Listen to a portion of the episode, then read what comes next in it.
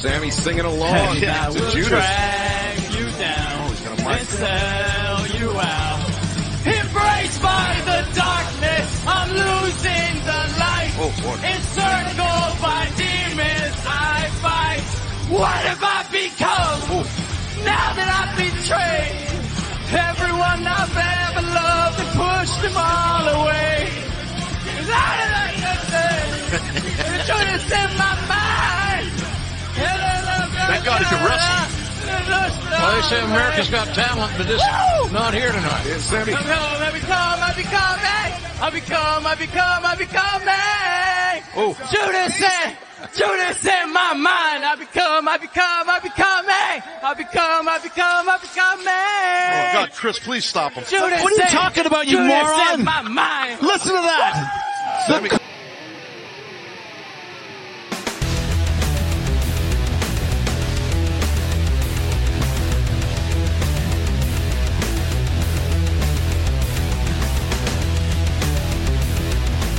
Daniels, I assure you, you are not the first out of touch old man. Do not believe but I will make damn sure you are the last.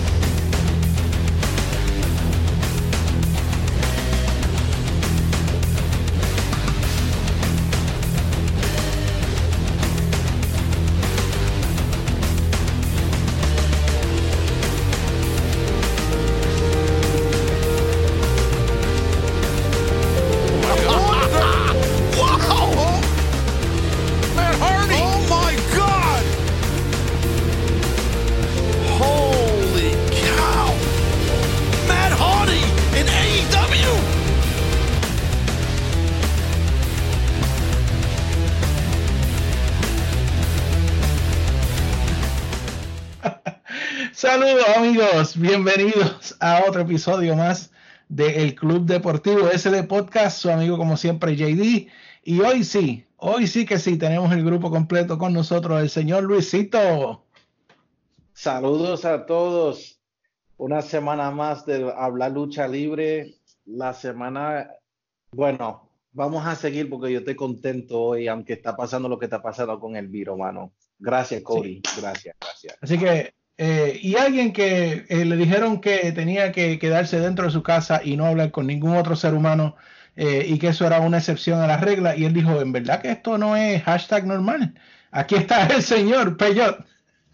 Mira, estoy, estoy bien contento. yo estoy como Luisito, estoy contento. eh, o sea, estoy contento desde anoche, pero ya, ya, ya vamos a hablar de eso ya mismo, porque está- están ahí, mira, están co- como cuando llegan los regalitos de, de cumpleaños, de Navidad, de, de lo que sea, y ustedes están locos por abrirlos. ¿ah? Están así, Sí, están tú así. lo tú Lo lo siento. ¿Sabes? Tú lo sabes. Oye, y ah, wow, definitivamente que necesitamos entretenimiento eh, y en eso pues estamos también nosotros aquí, pero eh, nuestras compañías favoritas de lucha eh, hicieron todo lo posible esta semana para llevarnos, ¿verdad? Algo de entretenimiento a nuestras pantallas. Eh, puede ser, he mencionado nombre yo, puede ser que una compañía falló en hacerlo y otra tuvo éxito. Bueno, una te dio entretenimiento y otra te dio para que te durmiera. Ah, bueno, sí, sí, todas tienen su propósito, ¿verdad? Eh. ¿Para qué utilizar medicamentos como Ambien cuando usted puede poner este programa? Monday Night Raw. E- Eso fue, eso fue el lunes, eso fue el lunes. Eh, Ah, Uh, bueno, pues vamos a hablar, vamos a hablar. eh, empezando rápidamente por SmackDown, y de hecho yo no creo que vayamos a tomar, honestamente, a todo aquel que nos escucha, saben que nosotros tratamos de ser, tratamos de ser lo más imparcial posible eh, y, que, y como siempre decimos, esto sí es cierto completamente, queremos ver las dos compañías principales ser exitosas y no solamente ella, todas las compañías de lucha que de hecho enviamos nuestros mejores deseos a todas las compañías de lucha alrededor del mundo, independientes, eh, todas las compañías como New Japan, eh, Ring of Honor, todas estas compañías que están pasando por, por la dif- dif- difícil situación de no poder tener público en sus carteleras y algunas pues han tenido que suspender todo el, todo el itinerario eh, y esperamos, ¿verdad?, que tan pronto salgamos de esta situación que estamos pasando, eh, usted como fanático vaya y apoye todas las compañías que usted pueda para que el deporte de la lucha libre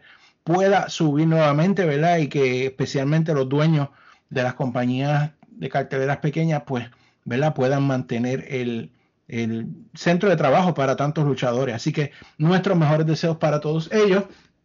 Pero comenzamos esta semana con SmackDown y eh, comenzó con algo que me pareció muy apropiado. Eh, Triple H, pues explicando, ¿verdad? De que, eh, ¿verdad? Pues debido a la situación que nos enfrentamos, era, tenían que, habían tenido que hacer algunos cambios, pero que ellos querían dedicarse esa noche a entretenernos y por ahí vamos. Así que ese fue el principio. hubo una lucha para comenzar entre Sasha Banks y Bailey contra Alexa Bliss y Nikki Cross. Y yo creo que ya aquí, yo creo que podemos empezar a hablar de algunas cosas sobre el ambiente, sobre cómo estaba funcionando la situación. Y quiero que hablemos un poquito de lo que se llama el approach, ¿verdad? El, el cómo WWE decidió eh, atacar la situación de un lugar vacío para presentar un show de, de lucha. ¿Algunos puntos sobre esto que ustedes quieran comentar comenzando con SmackDown? Eh, dale, Luisito, dale. Bueno, para SmackDown, voy a ser claro, el que salvó, hubieron en sí dos cosas que, entre, que fue entretenido, que fue Triple H, hay que darle crédito, el oh, tipo salvó a Michael Cole porque Michael Cole sin una audiencia, ay padre, fácilmente el announcer peor de la lucha libre. I, mean, el tipo no sabe. Eh, y pues creo que eh, triple H en ese me, me, gustó el elemento que él trajo. Yo creo sinceramente que fue el único que entendió bien lo que estaba pasando y la razón que estaban dando el show como estaba dando. Eh, pero en sí las promos fue lo más fuerte de la, de, del show. Si miramos a, la promo de Roman Reigns, creo que fue muy bueno. Eh, la promo de Bray pues, y, y, John Cena fue muy bueno. Este, pero yo para mí cuando vi a SmackDown se notaba que la, que la WWE no sabía lo que estaba haciendo o fueron los primeros lamentablemente que tuvieron que hacerlo, porque si miramos a AEW, AEW tuvo tiempo para planificar de tener un show así con un, en, un, en un lugar sin, sin fanáticos. Eh, la WWE en sí no lo pudo hacer porque todo sinceramente empezó de miércoles a jueves. Porque si miramos bien, yo creo que si la, la AEW la semana pasada, pues fue la única fue el último show que había fanático. Después de eso pues, estaba vacío. Este, pero para que la WWE sea supuestamente la compañía más grande, la empresa más grande de la lucha libre, yo creo que en sí, de la manera que presentaron el show, fue medio fracaso comparado a lo que yo vi anoche. Ok, y señor Peyot. Eh, me uno a las palabras de Luisito, de hecho le añado un poco más. Eh, si, si, tú, si tú te pones, si tú te acuerdas de SmackDown y de hecho de Raw también, eh, el fallo más grande que hubo fue el fue visual, no tanto auditivo, pero visual. Visual porque porque ok, yo entiendo que tú tienes los, los colores de SmackDown que son azul y rojo que son los de Raw, eh, pero te enfocaste tanto en las sillas vacías. Exacto, eso yo lo quería decir ese fue el problema. El problema, ok, ya tú sabes, yo digo, lo que hizo Triple H excelente, ¿sabes? Vamos a coger al toro por los cuernos. Empezamos, esto es lo que hay, esta es la situación que está pasando, todo el mundo sabe lo que está pasando, queremos darle el show, todo eso está muy bien.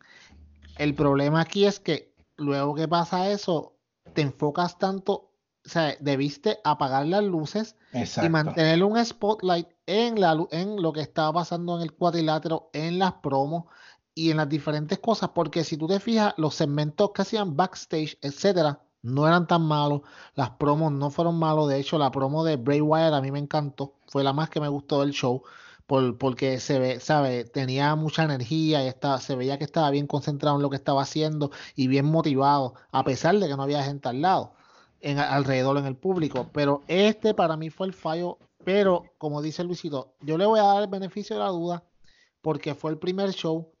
De hecho, sí, si no hubiera sido por Triple H, esto hubiera sido en vez de un show de lucha libre, hubiera sido como fácilmente un funeral. Porque no, al no tener nada de, de nadie en el en, en pues en, en, el performance center como tal, se escuchaba todo demasiado obvio. Y luego cuando hablemos de IW, vamos a notar la gran diferencia que hizo el pequeño detalle de tener un par de personas ahí. Pero eh, eso es lo que tengo que decir acerca del tema. Sí, y yo, yo estoy completamente de acuerdo y no quiero seguir dando sobre lo mismo, pero la realidad es que quería comentarlo. Exactamente diste en el punto. Eh, yo entiendo lo que dijo Triple H al principio, que estuvo muy bien, pero todo lo que pasó dentro del Performance Center se enfocaba en que estaba vacío. Eh, desde el detalle de las sillas, que, que, comparado con lo que... Y es que tenemos que hablarlo porque es, lo, es la única comparación que tenemos con AEW, que de hecho yo creo que AEW tenía una manta negra sobre la silla para cubrir eh, eso, que no se notara tanto.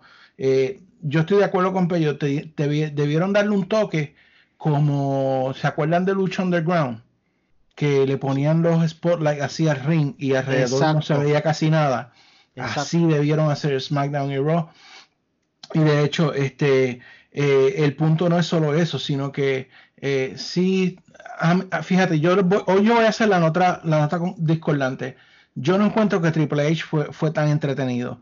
Eh, para mí estaba tratando de hacer un poco el Triple H de DX y estaba sobre, estaba overdoing it.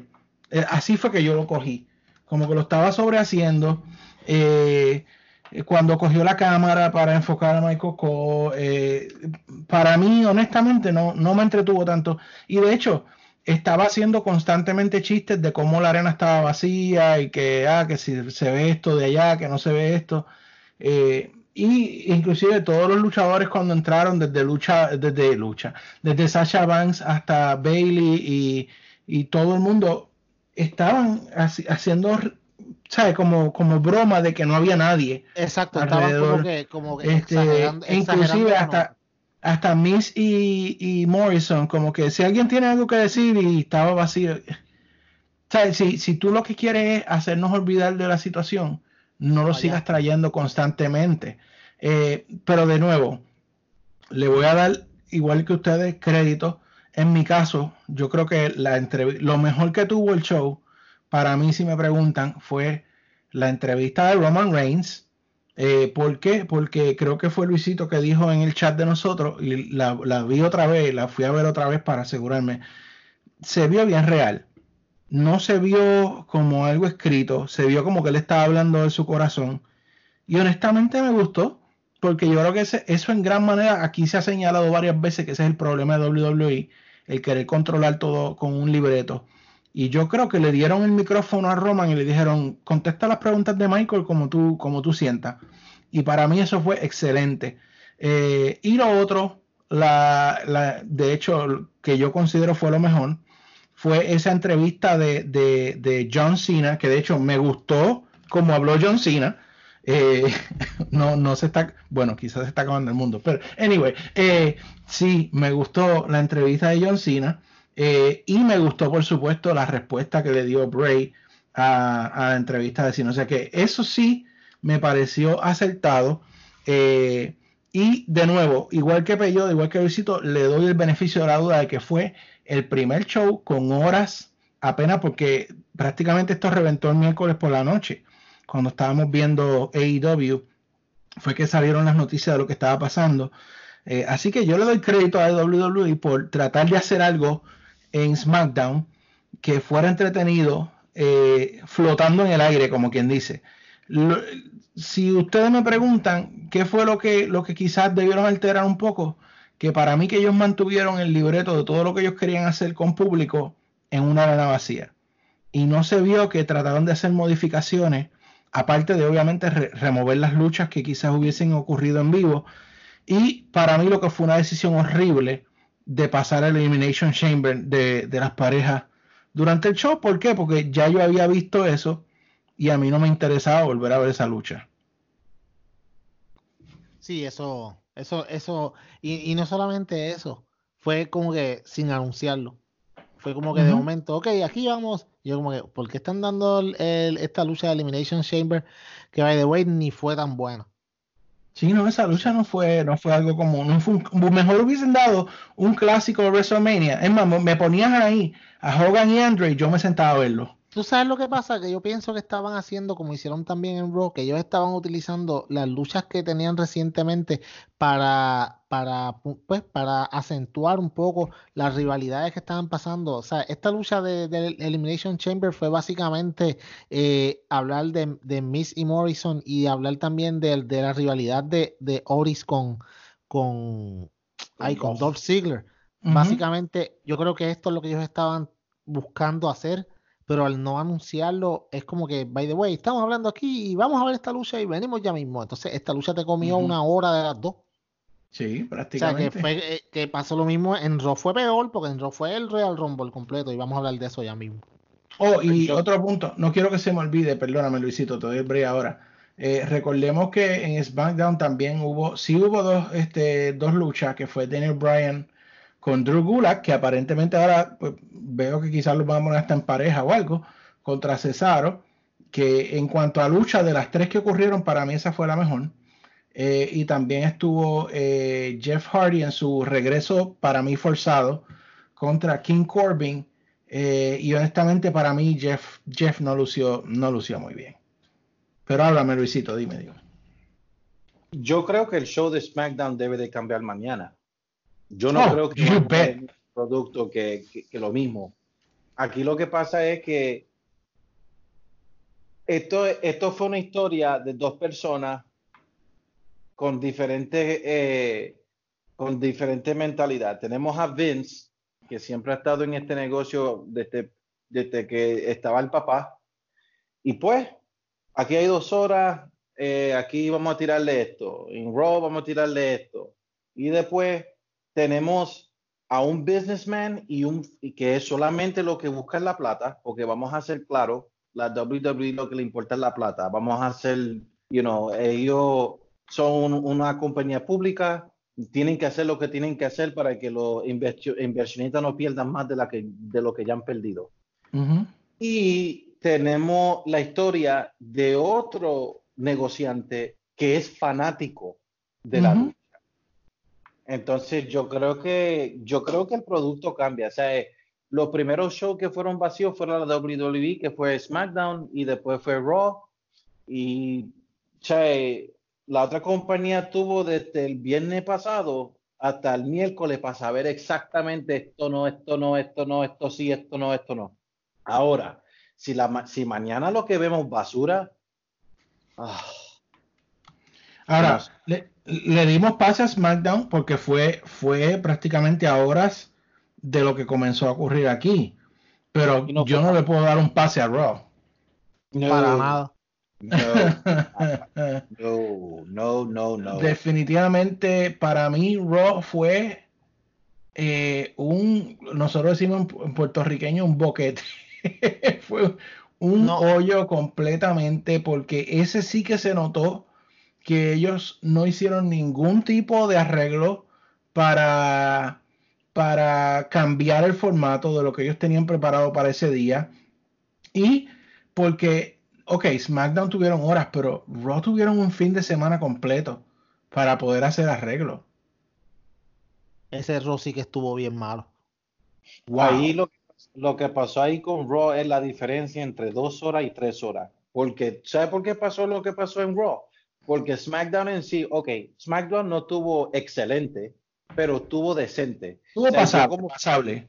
fue pasable. Yo cuando, cuando vi la primera vez que, you know, wow, no haber fanáticos, tu, tu, tu, y yo vi lo que vi, pues no me quedó tan mal. Eh, pero, ¿qué pasa? Ellos ven eso, oh, sí, SmackDown fue decente, vamos a hacerlo igual que Raw, excepto que Raw tiene tres horas. ¿Qué tú vas a hacer tres horas un programa? Poner el Royal Rumble que duró una hora y media. Ese, es- dos horas ese- lo ese cogió. es otro problema que pusieron en Royal Rumble para mí. Ma- Mano, yo estoy pensando en WrestleMania. que son dos noches. Wow. Ahora Eso. Vamos, vamos a dedicarle un momentito ya mismito a- al tema de WrestleMania. Este, Eh, porque sí Pero- quiero. Ajá. Es que, es que ahora volviendo a Raw, y yo sé que es, es lo que tú ibas a decir, eh, ellos tuvieron, ok, vamos a poner que pusiste el Royal Rumble, como que ya tenías que producir una hora completa, una hora completa de, de lucha libre o de entrevistas, etcétera, para, pues, para rellenar las tres horas. El problema es que con la gente que tú tenías ahí para poder rellenar, podías haber hecho mucho mejor de lo que hiciste. Es como si no trataron nada. Es como que, ok, tira de algo ahí para salir del paso. Y, y se puede ver bien obvio, y ya mismo vamos a hablar de eso, me imagino, JD, con lo de Stone Ujú. Cold Steve Austin. Sí, sí, de- créeme que vamos a hablar de eso. Eh, quiero darle crédito. Mi corazón está en luto. Sí, ya mismo te voy a dejar llorar sobre eso, pero eh, quiero dar crédito. Eh, lo que para mí fue quizá una de las mejores partes de Raw, de entre lo que pasó que para mí fue bastante basurín, eh, fue Edge, mano. Oh, sí. Eh, La promo de Edge yo creo que de- debió ser el tono que siguiera el resto de Raw. Eh, y de hecho, vuelvo al punto, si hubiesen puesto eh, oscuridad sobre la silla hubiese quedado mucho mejor. Y Sí, digo esto porque Edge se enfocó en la cámara. Edge le estaba hablando a Randy Orton, pero él sabía que, que no estaba ahí, que él estaba hablando en la cámara y a la misma vez se veía como que nos estaba hablando a nosotros. Y la forma en que él habló, la promo, bueno, Edge, Edge es una leyenda, mi gente. Eh, el delivery fue excelente. Eh, para mí esto fue lo mejor de Raw. No sé qué piensan ustedes. sí, o Ah. por mucho. Yo, yo lo tengo 1A en 1B con Edge siendo el mejor, pero no muy lejos Kevin Owens. La promo de él no estaba mal tampoco. ok, llegaremos ahí.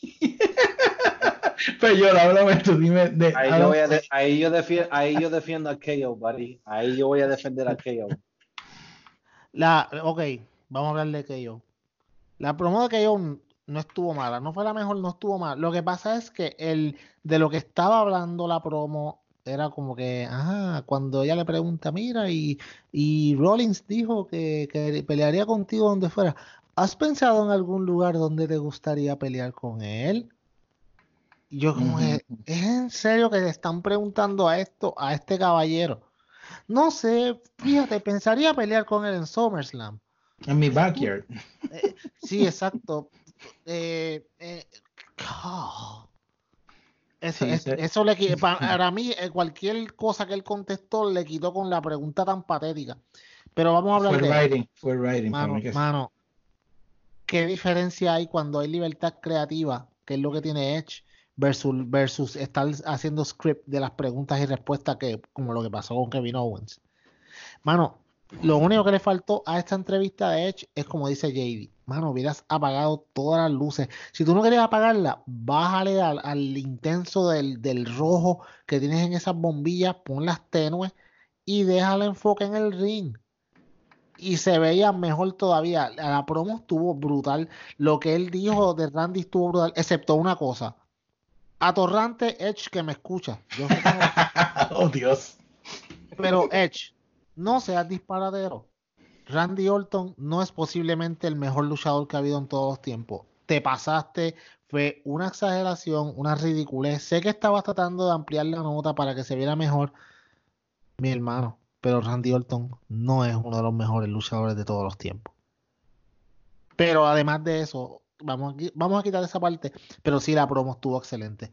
Pero, pero versus la de Kevin Owens, que estuvo buena, pero yo la pondría número dos. La número uno, obligatoriamente, es Edge y no hay más nada que buscar ahí. De, acuerdo, de acuerdo. KO, yo creo que la promo de KO lo único mal que fue fue que para mí ya se había anunciado que WrestleMania iba a ir en el Performance Center y la WWE necesitaba a alguien que tratara de justificar el cambio en dónde iba a ser. Eh, porque si mira, la concentración de él fue, yo empecé aquí, en estos cuartos, en estos pasillos, aquí fue lo más difícil que yo tuve aquí es donde yo me, yo tuve que, que, que afajarme para yo tratar de ser una estrella. Tú me dijiste que no, otros dijeron que no. Yo entendí la razón que lo hizo. El delivery, pues KO es KO. KO para mí, al menos que esté durmiendo en drogado, él no me va a dar a mí una, una promo de basura, aunque le den basura. Este, so para mí, tú pones otra persona, imagínate Rollins con esa misma pregunta. Ay, no.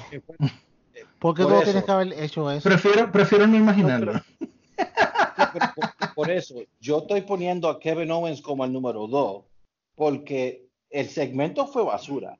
O sea, la, entrevista fue garbage. Pero pudo él tratar de salvarlo. O sea, yo no iba a ver a nadie más. El único que yo podría ver que podría salvar un segmento tan basura así con esa pregunta sería Daniel Bryan. Sería el único técnico que me podía contestar una pregunta y no sonar como un payaso. Sí, Eh, Kevin Owens, yo entendí la- lo que él estaba diciendo y yo para mí la promo fue más en, en finalmente poner esto en la cartelera de, de- de WrestleMania, pero también vender la localidad de donde iba a ser WrestleMania para darle un poco de significado. Creo que esa parte was scripted y no creo que con lo que estaba pasando con el virus ¿quién no iba a entender que iba a ser en el Performance Center? Eso, se- eso era de calle. Yo no necesitaba que alguien me vendiera la localidad y eso fue lo que la WWE trató de hacer con la promo de Kevin Owens. Bueno, eh, pues eso fue lo que pasó con esas dos promos. Eh, ahora, ay, Dios mío, hay que hablar de lo otro también, ¿verdad? Yo, yo tengo, Bueno, yo tengo un empate de los dos peores segmentos. Es empate, mano. pues fíjate, si tienes un empate de dos, yo tengo un empate del resto del programa como peor segmento. Empezando por el Royal Rumble. ¿Por, es por qué tenemos que ver el Royal Rumble de nuevo? O sea, Ah, J- JD, JD, JD. Dime que tú no disfrutaste esa primera parte del Royal Rumble otra vez. peor, peor. Fue glorioso, fue ver a Papa Lesnar destruir a toda esa gente nuevamente. A la mitad del roster. Hermoso. Oh Dios. Ah, de nuevo, se sintió como una movida de desesperación. ¿Sabes que Tú sabes que JD, es que tengo que decírtelo. Cuando pusieron eso, yo estaba riéndome, yo dije como que, yo creo que Vince McMahon dijo, ¿cómo puedo destruir a JD esta noche? Ah, ya sé, voy a poner el Rumble. Yo estaba, JD, JD, yo me estaba aquí muerto de la risa, yo viendo eso. Bueno, yo te lo estaba diciendo, yo, JD, te están de- te- esto es para ti, esto fue para ti. So, qué bueno que lo disfrutaste. No, yo sé que lo cambiaste. Te apuesto que te pusiste a ver las noticias. Es más, te pusiste a ver Fox. No me puse a jugar un videojuego. Te pusiste, sí, te pusiste a jugar, eh, qué sé yo, este Call of Duty o algunas cosas de esas que tú juegas. Eh, no, a mí no me interesaba verlo de nuevo. Y de nuevo, no le puedo dar pase porque ya esto había pasado varios días y esto es mala planificación. Esa es la única forma que yo puedo llamar esto.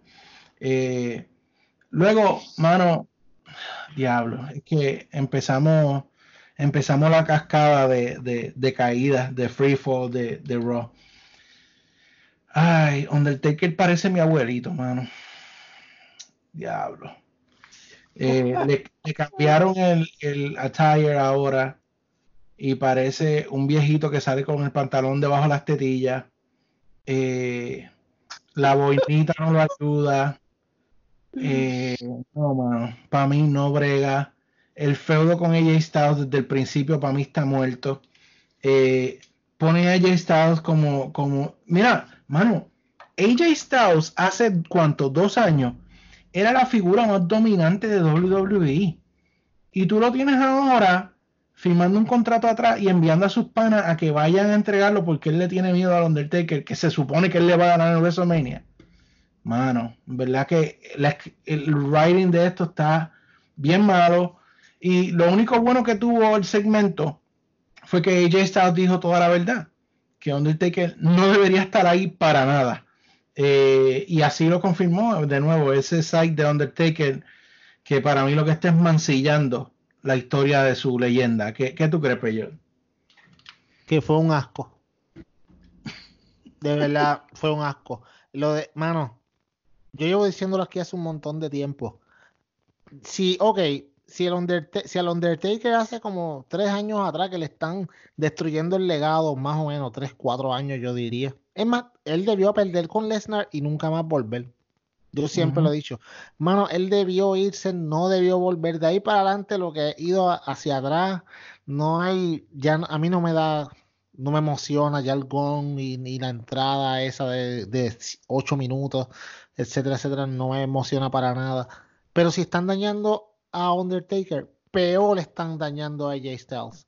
El OC es un es una basura. Un chiste, es un joke. Es una ridícula. O sea, tú tienes aquí uno de los, de los tres luchadores más dominantes en New Japan Pro Wrestling en los últimos años, además de The Elite, tú sabes, y los traes a WWE, los tienes haciendo estas payaserías especialmente a Jay Styles, no, llévaselo tú. Y viene eh, viene este Anderson como que no, yo, yo no voy a llevárselo. Y viene pues llévaselo tú. No, yo, no, yo no me atrevo. Como que, mano, Luke Gallows le tiene miedo a un, a un anciano decrépito como el Undertaker. Sí, mano.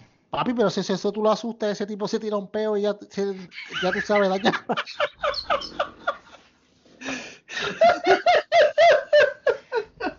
no, papá. es que no, no se puede. Ese, en lo que en lo que Undertaker le da un puño a, a, a Luke Gallows, mano, ya Luke Gallows ya le dejó el contrato y ya se fue. Si ese tipo se tira los puños como en cámara lenta. Estupidez. Están insultando nuestra inteligencia. Qué porquería. El, el, desde que el primer momento que ellos dijeron, ella Styles contra Undertaker, que yo dije aquí, ¿por qué? Uh ¿Qué, hay, ¿Qué razón hay para esto? No hay ninguna razón. O sea, un tipo tan rápido y tan atlético como el AJ Styles lo que va a hacer es ver súper mal al Undertaker, lo va a hacer ver como un vejestorio de 70 años. Que ya parece casi. Casi, casi. bueno, pero Luisito, yo sé que tú eres un gran Undertaker fan, háblame. No, esto fue una porquería. Esto no. Primeramente, yo no sé si él es el Deadman o el Biker Taker fue una mezcla de los dos. Él es el Grandpa Taker. Yeah. Entonces, yo no puedo creer. E, esto es lo que a mí no me. Eh, eh, lo que a mí yo odio es que me insulten la inteligencia. Por ejemplo, el Performance Center es tan pequeño, papi. Lo único que tú tienes que seguir a la rampa, le está detrás de la pantalla, papi, meterle sí, un puño. es más, coge el contrato, ponlo como un avión y tíraselo, mano. Si tú lo tiras bien, si tú lo tiras bien, le llega al taker. Esa es buena, le hace un bollito con la, con, coge con la, el papel y lo, lo hace una, una, bolita y se lo tira, cacha. Sí. Cáchalo. Entonces, viene, o sea, el Undertaker el lunes me hizo a mí exactamente lo que Hulk Hogan me hizo a mí en el segmento de Bray. Con él que se notaba que ya le está mega outdated. Mira, yo detesto que él todavía está luchando, especialmente con la despedida que él tuvo en el Mania 33 en Orlando. Ok, perdiste contra Roman Reigns, nadie, nadie le gustó, te quitaste los guantes, te quitaste la, eh, eh, el, el, el, el, el coat, pusiste todo en el medio del ring y te fuiste. Dejaron eso puesto en el, en, en el, mero, en el medio del ring aún la noche después. Uh -huh. Eso era para que no volviera.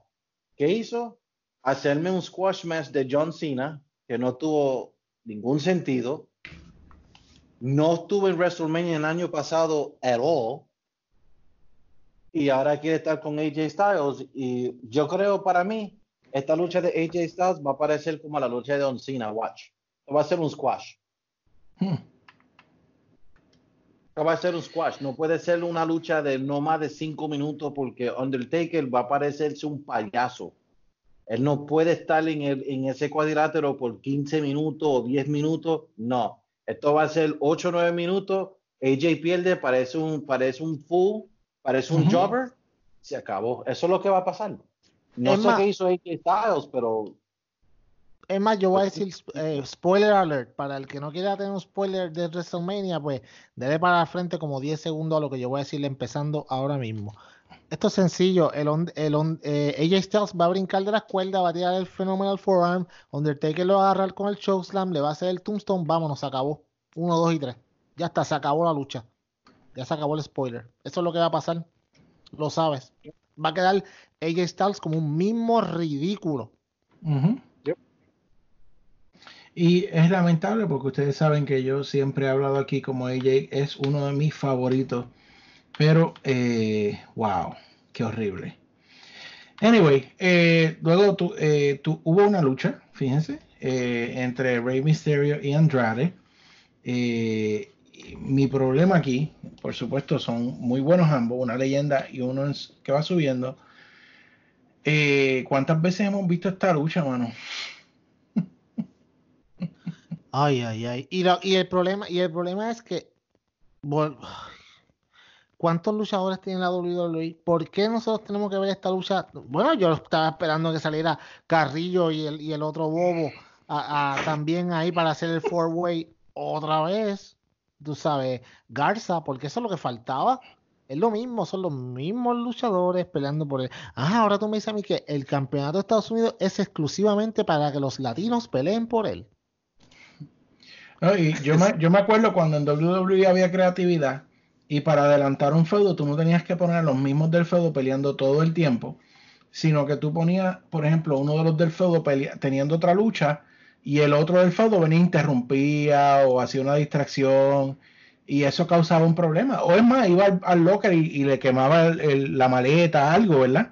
O se, Creativo, sentaba, no en- sé. o, se, o se sentaba en, en- en el, en, público a ver la, la pelea y tú sabes, y, y el otro estaba en, en- pues, no se concentraba porque pensaba que en cualquier momento le iban a caer arriba, cosas así.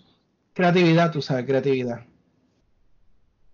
Eh, Luisito, ¿algo que quieras comentar de esa lucha de Andrade y Rey Misterio? Nada, ya yo lo he visto como 8500 veces, mano. Yo creo que todas las semanas, si yo sigo haciendo eso, lo- lo- nuestros seguidores van a decir menos. Luisito dice lo mismo de Andrade y Rey Misterio cada rato. No, lo- no, no quiero hacer eso, mano. Pues que nos siguen dando lo mismo, no hay, nada- no hay nada más que podamos hacer. Nueve mil veces. Bueno, pero este segmento yo sé que aquí sí Luisito va a hablar mucho, porque es uno de, sus segmentos favoritos. eh, cuando The Man llegó a Raw en un 18-wheeler, en un, en un, truck, una camioneta, eh, un camión, eh, que my gut feeling de principio, lo que yo pienso es que eso aparentemente lo tenían listo para WrestleMania y como no va a WrestleMania, pues ya pintaron el truck, ya que diatre, hay que usarlo de alguna forma. y llegó ella pues para hacer una promoción contra Shayna Baszler y pues como ya honestamente yo veo a Becky Lynch y, siento dolor en el estómago, no voy a comentar nada más. Háblame tú, Luisito, que yo sé que tú eres fanático de, de The Man. Yo cuando vi, yo cuando vi esa, esa, esa camión, ese camión y lo vi pintado y salía ella ahí como si fuera un badass. Yo soy, yo fui nacido y criado en Newark, New Jersey, y eso es conocido como una de las ciudades que se roban los carros. Mano, a mí me entró lo de 15 años, mano. Cuando yo vi eso, yo dije, contramento, ¿sabes lo que yo quiero hacer? Yo quisiera ir ahí y cuando saliera Becky, yo le quitaba todas las llantas y los botaba, mano, y los ponía en bloque. De tan ridículo, de tan ridículo que eso era, mano. Eso se merecía que le pusieran las llantas en bloque. Oh. Tú sabes, yo creía que la WWE estaba forzando un push con Roman Reigns. Esta mujer se lo ganó, mano. Yo no puedo, yo creo que no, ellos están tratando de forzar un push con Becky más que el mismo John Cena, más, más que el mismo Roman Reigns, más de, yo nunca he visto algo, una, yo nunca he visto esto. En todos mis años viendo la lucha libre, yo no he visto una persona tan aburrida como Becky Lynch. No. ¿Y tú, Peyot? ¿Te lo gozaste? ¿Te lo gozaste, Peyot? Mano, si, si el camión era feo por el lado, por la parte de atrás que decía el last kicker. Eh, why? Eso ya lo usaba hace cuántos años atrás. En NXT. Ma- Mano, mira, qué charrería, Dios mío, qué ridícula es esta. Ya es que no, qué bueno que WrestleMania no va a ser en Tampa. Porque yo me imagino que esta torranta iba a estar por un lado del sitio con el camión y lo más seguro tiene hasta un, hasta un vagón y todo con la cara asquerosa. ¿Tú te imaginas el tipo pintando eso como que "Chacho, yo voy a pintar esto, tú vas a ver, me voy a rankear? ¿Qué ridícula es esta? I'm gonna hit you like a truck. Shut up, bitch. ¿Tú sabes cuál, tú sabes cuál es el problema aquí? Y, y no tiene nada malo ser fanático de otros luchadores cuando uno es luchador, ¿verdad? Pero ella está queriendo ser Stone Cold de, de mujeres. Yes. Ella las- lo está imitando tanto. I mean, yo recuerdo unas palabras bien importantes que dijo uno, uno de los verdaderos greatest of all times, el señor Shawn Michaels, HBK. Una vez le dijo, no sé si fue a, Seth Rollins, no trates de ser el próximo Shawn Michaels, trata de ser el primer Seth Rollins. Mano, ese es el punto. Tú puedes haber sido fanático de uno de esos luchadores y tu sueño se cumplió, estás en WWE y tú eh, tienes un, un fan moment en algún momento en que estás en el ring con ellos, pero ella, ella quiere ser Stone Cold Man. Y eso es un problema porque las segundas partes nunca son buenas. Una copia nunca es buena, mano. Y el carácter, el personaje de ella se ha dañado desde que ella quiere ser Stone Cold y tener más, ah, déjame ver cómo puedo decir esto de una forma PG, eh, más, eh, wow, está difícil, eh, más, ah, Jesus, más baseballs, más baseballs que Stone Cold, ¿me entiendes? Eh, eh, honestamente, dañó el personaje, a mí me, yo prefiero, preferí, bueno, iba a decir yo prefiero ver a Stone Cold, pero, oh Dios, ya mismo, sabes- vamos a- ¿Qué- ya mismo sabes- vamos a llegar ahí. ¿Sabes lo que es peor de este segmento de Becky? Que solamente el principio. O sea, no paró ahí. No paró de que salió de la troca y hizo ese, ese- esa promo más estúpida. So it doesn't end there. I know, I know. bueno, eh, luego vino la, la promo de Kevin Owens, creo que ya hablamos de ella, no sé si quieren añadir algo más o no. No, no, síguelo, síguelo. Pero yo iba a decir que para ver a Becky prefiero ver a Stone Cold, pero, oh man, tanta promoción del 316 Day y era para Stone Cold pararse ahí a leer una tarjeta de por qué él declaraba al 316 Day y tener a este idiota, ¿cómo es que se llama él? Byron Saxton. Y ciego, papi, ciego, porque se notó que necesitaba espejuelo. dándole puntuaciones por lo que decía Stone Cold.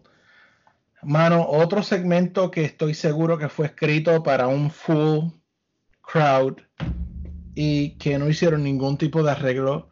Porque si tú vienes a hacer eso, por lo menos hubiesen hecho algún tipo como. Prefiero que hubiesen puesto razón número uno y la ponían en la pantalla y él lo hacía como una presentación de PowerPoint. Hubiese sido mucho mejor. Es más, si pone razón número uno y él dice, creo que una de las razones que él dijo fue que en vez de desayuno del café podía beber cerveza. Creo que fue una de las cosas que él dijo. Ponme una foto de él desayunando, bebiéndose una cerveza. Mano, Eh, lo estás pidiendo mucho a la WWE. Dice, ah, que razón número dos, porque you can open a can of whoopas. Ponlo haciéndole la stoner a, a Vince, o la vez que hizo que, que, que Vince se orinara encima. Haz, algo. Pero eso de las tarjetas, mano, eso fue tan, tan, tan vago de los escritores, no ponerle esos detallitos adicionales. Hazlo entretenido. Oye, se me iba a salir una mano. Hazlo entretenido. Sea, eh, man. Y, y yo creo que aquí el más fan de Stone Cold es Luisito. Y mala mía si estoy ofendiendo a tu favorite wrestler ever, pero el segmento para mí fue garbage. Háblame tú, Luisito, por favor. Um, Ay, Dios. yo quería personalmente entrar y meter una paliza a Stone Cold. Ay, Dios mío. Desde la presentación a la promo, a tomar cerveza con Becky, Enseñándole miedo a Becky. The last time we were together, you hit me with a stunner. What? Oh, my. Después la presentación, si tú miras bien el segmento y si lo vas a YouTube, tú ves que él pone hasta la tarjeta súper lejos, como el tipo estaba ciego, mano. Parecía tremendo anciano leyendo esto. Eh, yo no voy a culpar a la WWE por eso, porque el Stone Cold Steve Austin que yo, I would cheer for, nunca me hubiese dado esa basura en los 90. Ever. Ujú.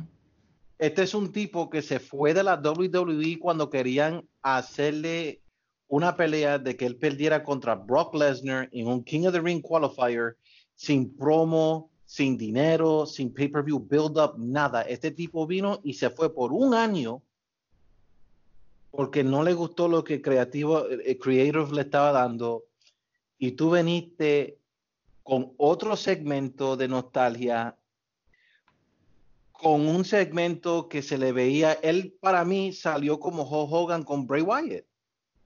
Para mí, Outda- cuando yo outdated. Out- it was so outdated que, oh, 316 day, give me a hell yeah. Who's gonna give you a hell yeah? El estúpido de Byron Saxton. Corey Graves detesta a Byron Saxton y esta es la única, eso es lo único de acuerdo que yo, que yo tengo con Corey Graves. Byron Saxton es un mega estúpido. yeah, oh, sure. Parecía tremendo huevón, mano. Yo no es que no sé qué más decir. Esto fue un segmento tan cringy, tan y tan cringy, que yo no, yo no puedo creer que estoy diciendo estas palabras de una persona que yo defendiera de decir que era el superstar más grande en la historia de la WWE. Qué horrible. Y vuelve otra vez Becky con su camisa y con su cami- con su cooler de cerveza, mano. Me asustaste por un momento. Yo también. con, su, con su qué? ¿Con su qué? Pero si tú me hubieras dicho, si tú me hubieras dicho Tony, Tony Storm, pues yo hubiera dicho, oh, pues, ya, pero, pero Ay, Dios mío. No, mano, qué cringy tú esta porquería, mano. Yo no quiero ver a Stone Cold por algunos años. No, mano. No, mano. Yo, si yo quiero oír, lo, lo pongo en el podcast de él. That's it. Which, by the way, me molestó hasta más después de un, una entrevista excelente con Bret the Hitman Hart y me da esta porquería. Es que Porque él es el un que no ha- tremendo podcaster el que no- estos días. Sí, el que no ha visto ese podcast lo debe de ver. Honestly, tremendo, tremendo. Es más, no quiero hablar de Stone Cold a menos que estamos hablando del podcast del hermano. No, ya, ya se acabó. Bueno, pero le voy a dar la oportunidad para yo, si él me quiere No, añadir. claro, sí, sí, no, sigue, de- sigue, sigue, sigue. pero, pero, pero ¿para qué yo voy a hablar? Si ya Luisito lo dijo tú. No, no, yo no tengo nada que decir. Creía que iba a Ese- Otra persona entierren, entiérralo a él. No, no, no, no, chacho, si para qué, si ya tú lo acabas de. Mira, pero es que, es que, tú sabes la. No, hablando en serio. La verdad, estas, estas cosas, lo que hacen con esta, estas leyendas, mano, es que le, le, le, le- los desluce. Mira, Yeah. mira, ok. Uno de mis luchadores preferidos de la WWE, mano, Shawn Michaels. Tipo, ¿sabes? Si había algo que a mí me gustó fue cuando él se retiró, que lo retiró el Undertaker, él dijo, ok, ¿sabes qué? Se acabó. Y por Ujú. años no volvió y le ofrecían dinero y no volvió. Mano, para mí fue tan frustrante saber que él volvió para hacer aquellas ridiculejas en aquel show en Arabia Saudita, que para mí, a- a- mira, si yo hubiera tenido que hacer antes de, esa, de, ese, de ese momento un, un Mount Rushmore, quizás yo hubiera in- incluido a Shawn Michaels posiblemente. Después de ahí, no, mano. Esto, Bueno, yo, hace- yo te soy honesto, yo lo tenía como mi GOAT y lo quité. o sea, esto para a mí, a mí le quita a los luchadores y estas cosas por un, mano, por un chip pop par de semanas antes de WrestleMania. Mira, no, mano, no hagas esto, no hagas esto con Stone Cold, no hagas esto con Undertaker, ¿sabes? No hagas esto, esto lo hacen ver súper mal. Y, mano, con Stone Cold, ¿sabes qué? Oh, ¿por qué traer a Stone Cold de nuevo si ya no hace par de meses lo había traído atrás? No hace sentido hacer este ridículo, tratando de darle el rob a Becky Lynch cuando Becky Lynch no la quiere ni, ni, ni Seth Rollins. Y es el novio. Creo que no quiere pasar el aislamiento con ella. Yo, yo no sé lo que es, pero mano, pero fue una. eh, de verdad, todo lo que dijo Luisito es verdad. Pero a mí me dio pena. Más que todo me dio Yeah. pena. Porque si tú mirabas a Stone Cold, él, se, él, él estaba como que, mano, de verdad, yo estoy aquí.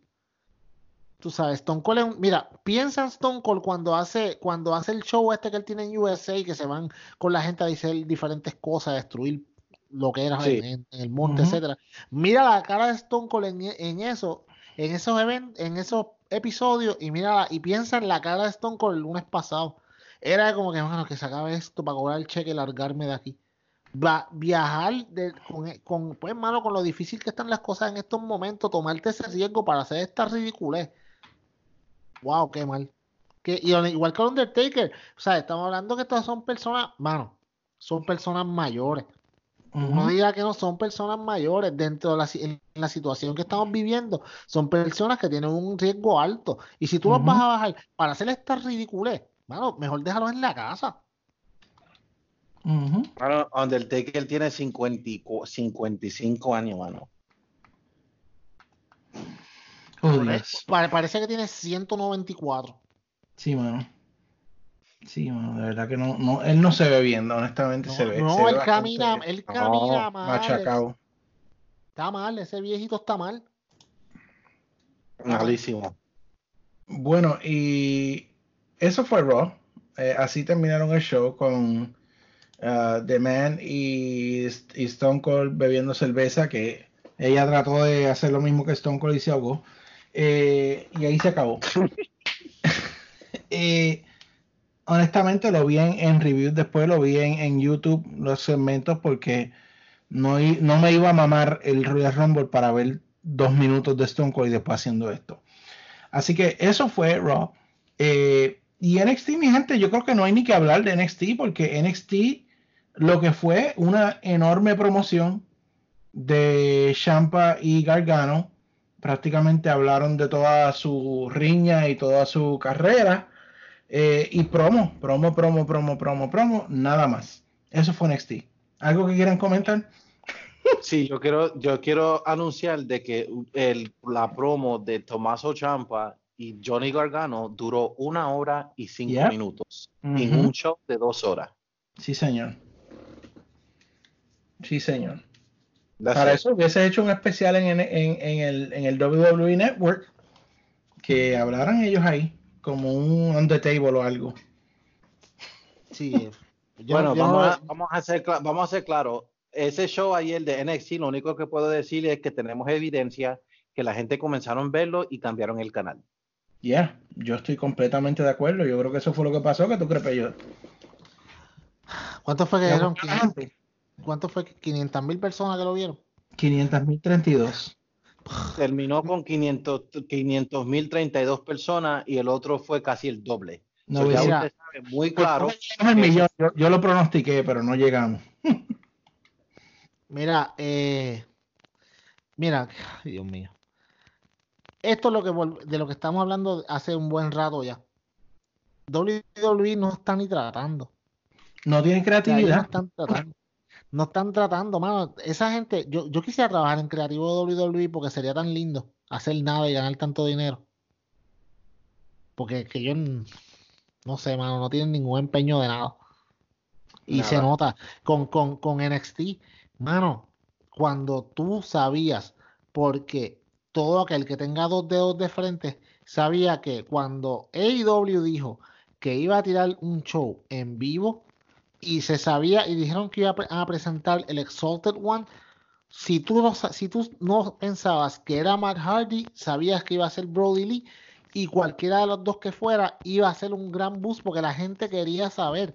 Tú tenías que contrarrestar algo, pero como ellos dicen que no están en competencia, vamos a ver qué excusa usan ahora.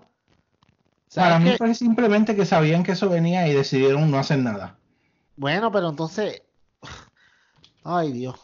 Bueno, puede pasar, sí, puede ser también, pero. eh, y esto te muestra una vez más que a WWE, por, por lo menos, la ridiculez que hicieron con Roy SmackDown, pues trataron algo. Con, con NXT ni trataron. Esto es la marca developmental. O sea, ¿qué le deja decir a toda esta gente que está en esta marca? Personas como, como, como Champa, como Gargano, como, como Adam Cole, como eh, Keith Lee, todo- Bianca Belair. Mano, mira lo mucho que te aprecian. eh, Rhea Ripley, mira lo mucho que te aprecian. Cuando ni tan siquiera te dieron la oportunidad. Wow. ¿Quieres saber cuán, cu- ¿Quieres saber cuán bueno fue anoche? Anoche estábamos nosotros en el chat y yo le enseñé a mis hermanos aquí de un empleado de la WWE diciendo que fue el episodio mejor que tuvo y lo único malo que era que no tuvieron eh, la audiencia para apoyarlo de tan bueno que fue. Y tú miras el Twitter de él y está con una, con una foto con Triple, con Triple H y Stephanie. Me imagino que lo votaron hoy. You're fired. Así que eso para mí fue simplemente eso. Nos Dijeron, nos van a, a- a pasar por la piedra. Así que simplemente hagamos un show de, de promo y ya. Para mí que eso fue lo que pasó ahí. Eso fue lo que pasó. Y es patético, honestamente es patético. Eh, bueno, pero vamos a tomar una breve pausa y entonces volvemos porque... No, no, no, no, no, no vamos a tomar una breve pausa. Ah, no, no la vamos a... Oiga, diablo, espérate. No, no vamos a tomar una breve pausa Habla porque. Habla, habla. No, no, no. ¿Cómo, cómo nos vamos a ir a la sección de WWE sin hablar de WrestleMania? Ay, perdón. Está bien. es Y, que- y de, y de WrestleMania y de los, y de los dos días y de, y de la, lo, lo fluido que está la situación, que todos los días cambia y algo diferente.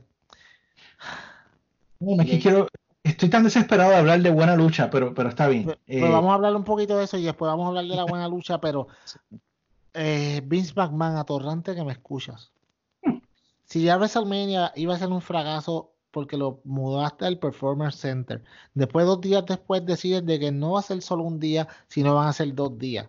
Y luego de eso tienes la tan ridícula y estúpida decisión de poner a Rob Gronkowski a ser el host de WrestleMania.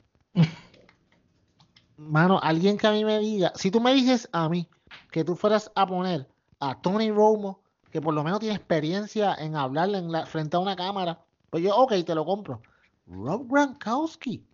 Porque es que, ay, ay, estaba en los New England Patriots. Ese tipo no es relevante desde el 2017. Tú sabes, qué estupidez esta. ¿Qué, qué, no, y, y Mojo Rawley volvió a su personaje de, de hype porque viene, porque viene Gronkowski. Mano, ok. Él es. ah, ah, mira, yo soy amigo de. Mano, ¿quién es Mojo Rawley? Un perdedor de cinco estrellas. Y vienes, tú me dices a mí que le vas a dar el WrestleMania. Mira, uno de los WrestleMania más importantes en contexto históricamente, no por la cartelera, pero en el momento que está pasando. Si tú quieres salvar la- el legado de lo que es WrestleMania, lo menos que tú debes de hacer es dárselo a una persona sin experiencia, ya que lo estás dividiendo en dos días. Ujú. ¿Sabes? Ah, Yo no, ok. No pudieron hacer un Raw de tres horas en el Performance Center sin personas. ¿Quién se va a lamber dos días de WrestleMania en el Performance Center sin personas? ¿Qué es lo Mm. más que a ti te gusta? Una de las cosas que más tú you look forward en, para WrestleMania todo el tiempo. Las el entradas. espectáculo, la entrada. Las entradas, el espectáculo, mano. ¿Qué entradas van a poder hacer en un sitio que no van a poder tirar nada de pyro? Ujú. Que van a tirar petardo. Ta, ta, ta, pa, pa, pa.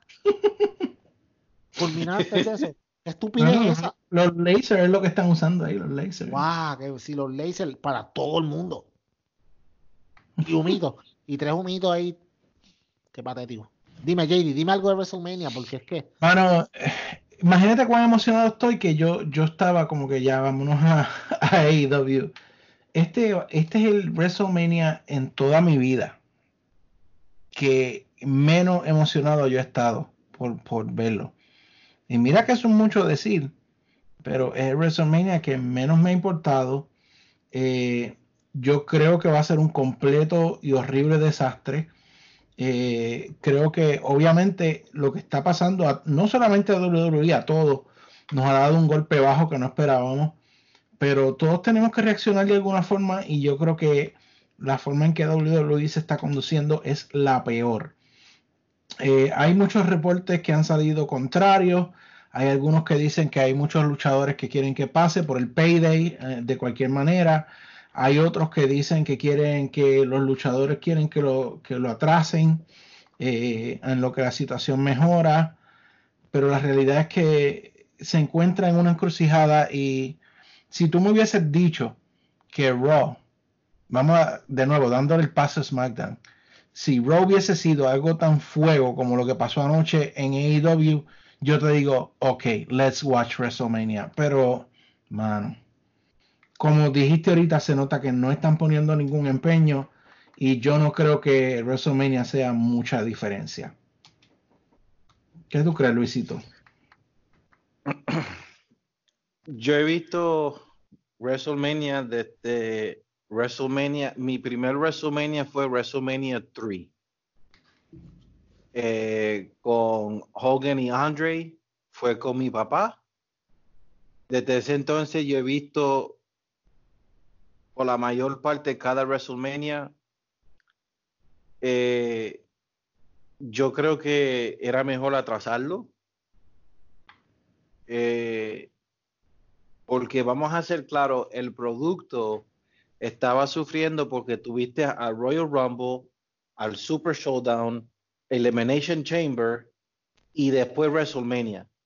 Cuando se terminó Elimination Chamber ya faltaban como tres semanas para WrestleMania. Eso era para que tú pudieras darte tiempo y hacer igual que AEW. ¿Tú sabes lo que yo hubiese hecho? Yo hubiese cancelado todos los eventos yo hubiese estado con SmackDown y Raw en el Empty Arena hasta que esto pase y que, y mi primer evento que el público pueda entrar era WrestleMania.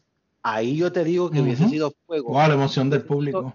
La emoción del público que ya pueden estar ahí, eso hubiese sido grandioso.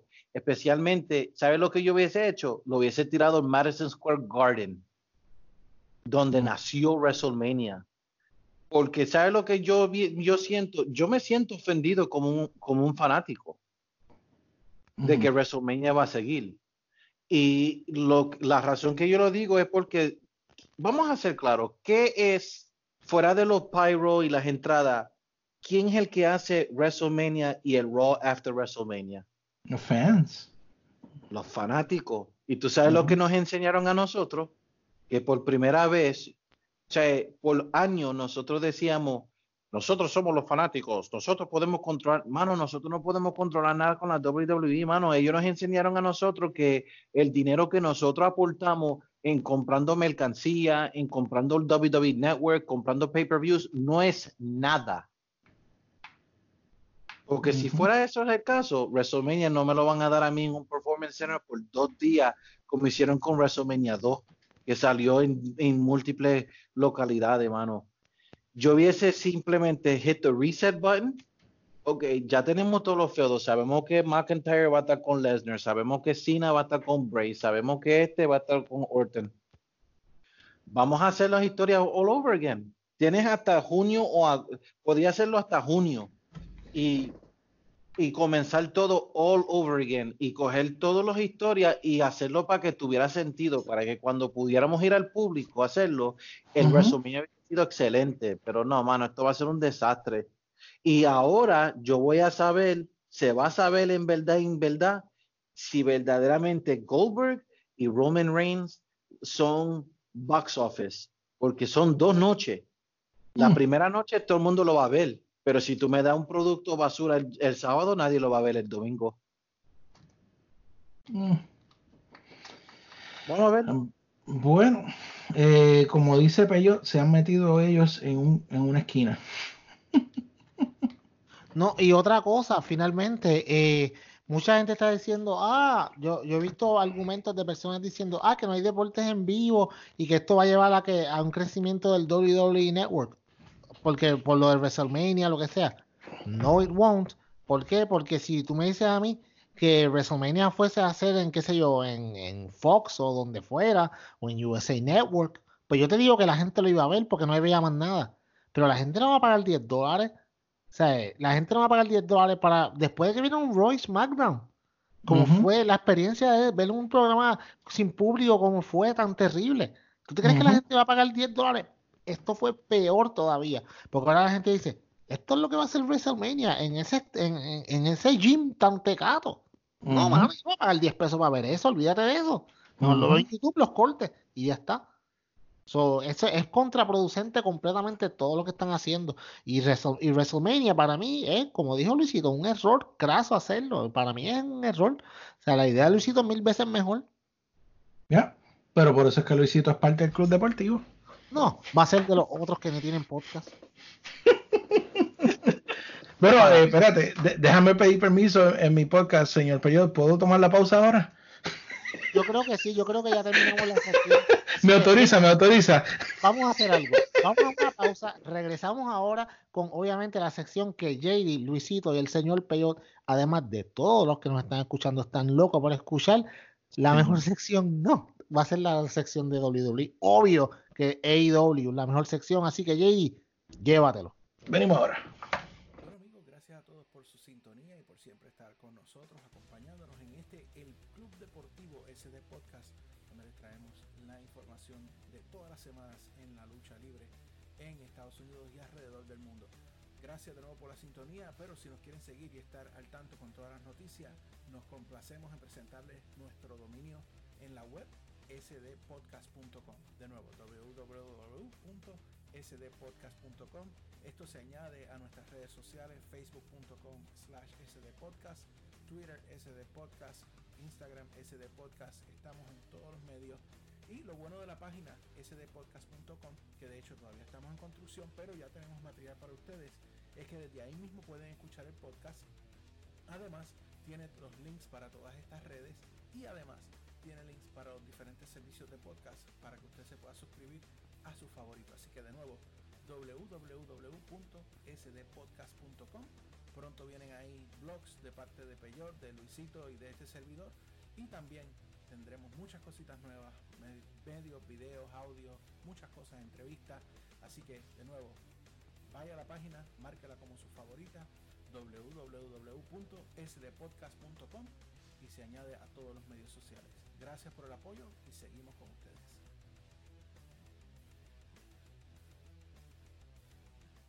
Y señoras y señores, aquí estamos de vuelta. No se desesperen. Vamos a hablar de más lucha libre y ahora sí, Óigame, señoras y señores, esto que vamos a hablar. Yo tengo que, hablar claro en este, en este, antes de comenzar esta parte. Los muchachos aquí pueden dar, eh, ¿verdad? Confirmar lo que yo voy a decir. Eh, pero esta semana, cuando yo vi lo que pasó con Monday Night Raw, eh, yo le dije a ellos, muchachos, yo creo que vamos a tener que buscar un tema adicional porque si Dynamite es como Roy y SmackDown, ahí nos va a ir, nos va a ir bastante mal. Eh, y yo soy honesto, tenía bastante miedo sobre lo que fuera a pasar eh, anoche en, Dynamite. Eh, pero, wow, wow, wow. Qué bueno es que sorprendan a uno de buena manera. Qué bueno es ver a Cody Rhodes comenzando el show en un tono solemne, de frente al público, mirando a la cámara, hablándonos a nosotros, no a sillas vacías, con un ambiente tenue y decir, bueno, no sabemos qué va a pasar, pero aquí estamos, los vamos a entretener. Me, dio hasta miedo porque dijo, no sabemos cuándo esto vuelva a pasar, oh Dios. Eh, pero aquí, si, si nos vamos, nos vamos aquí con las botas puestas.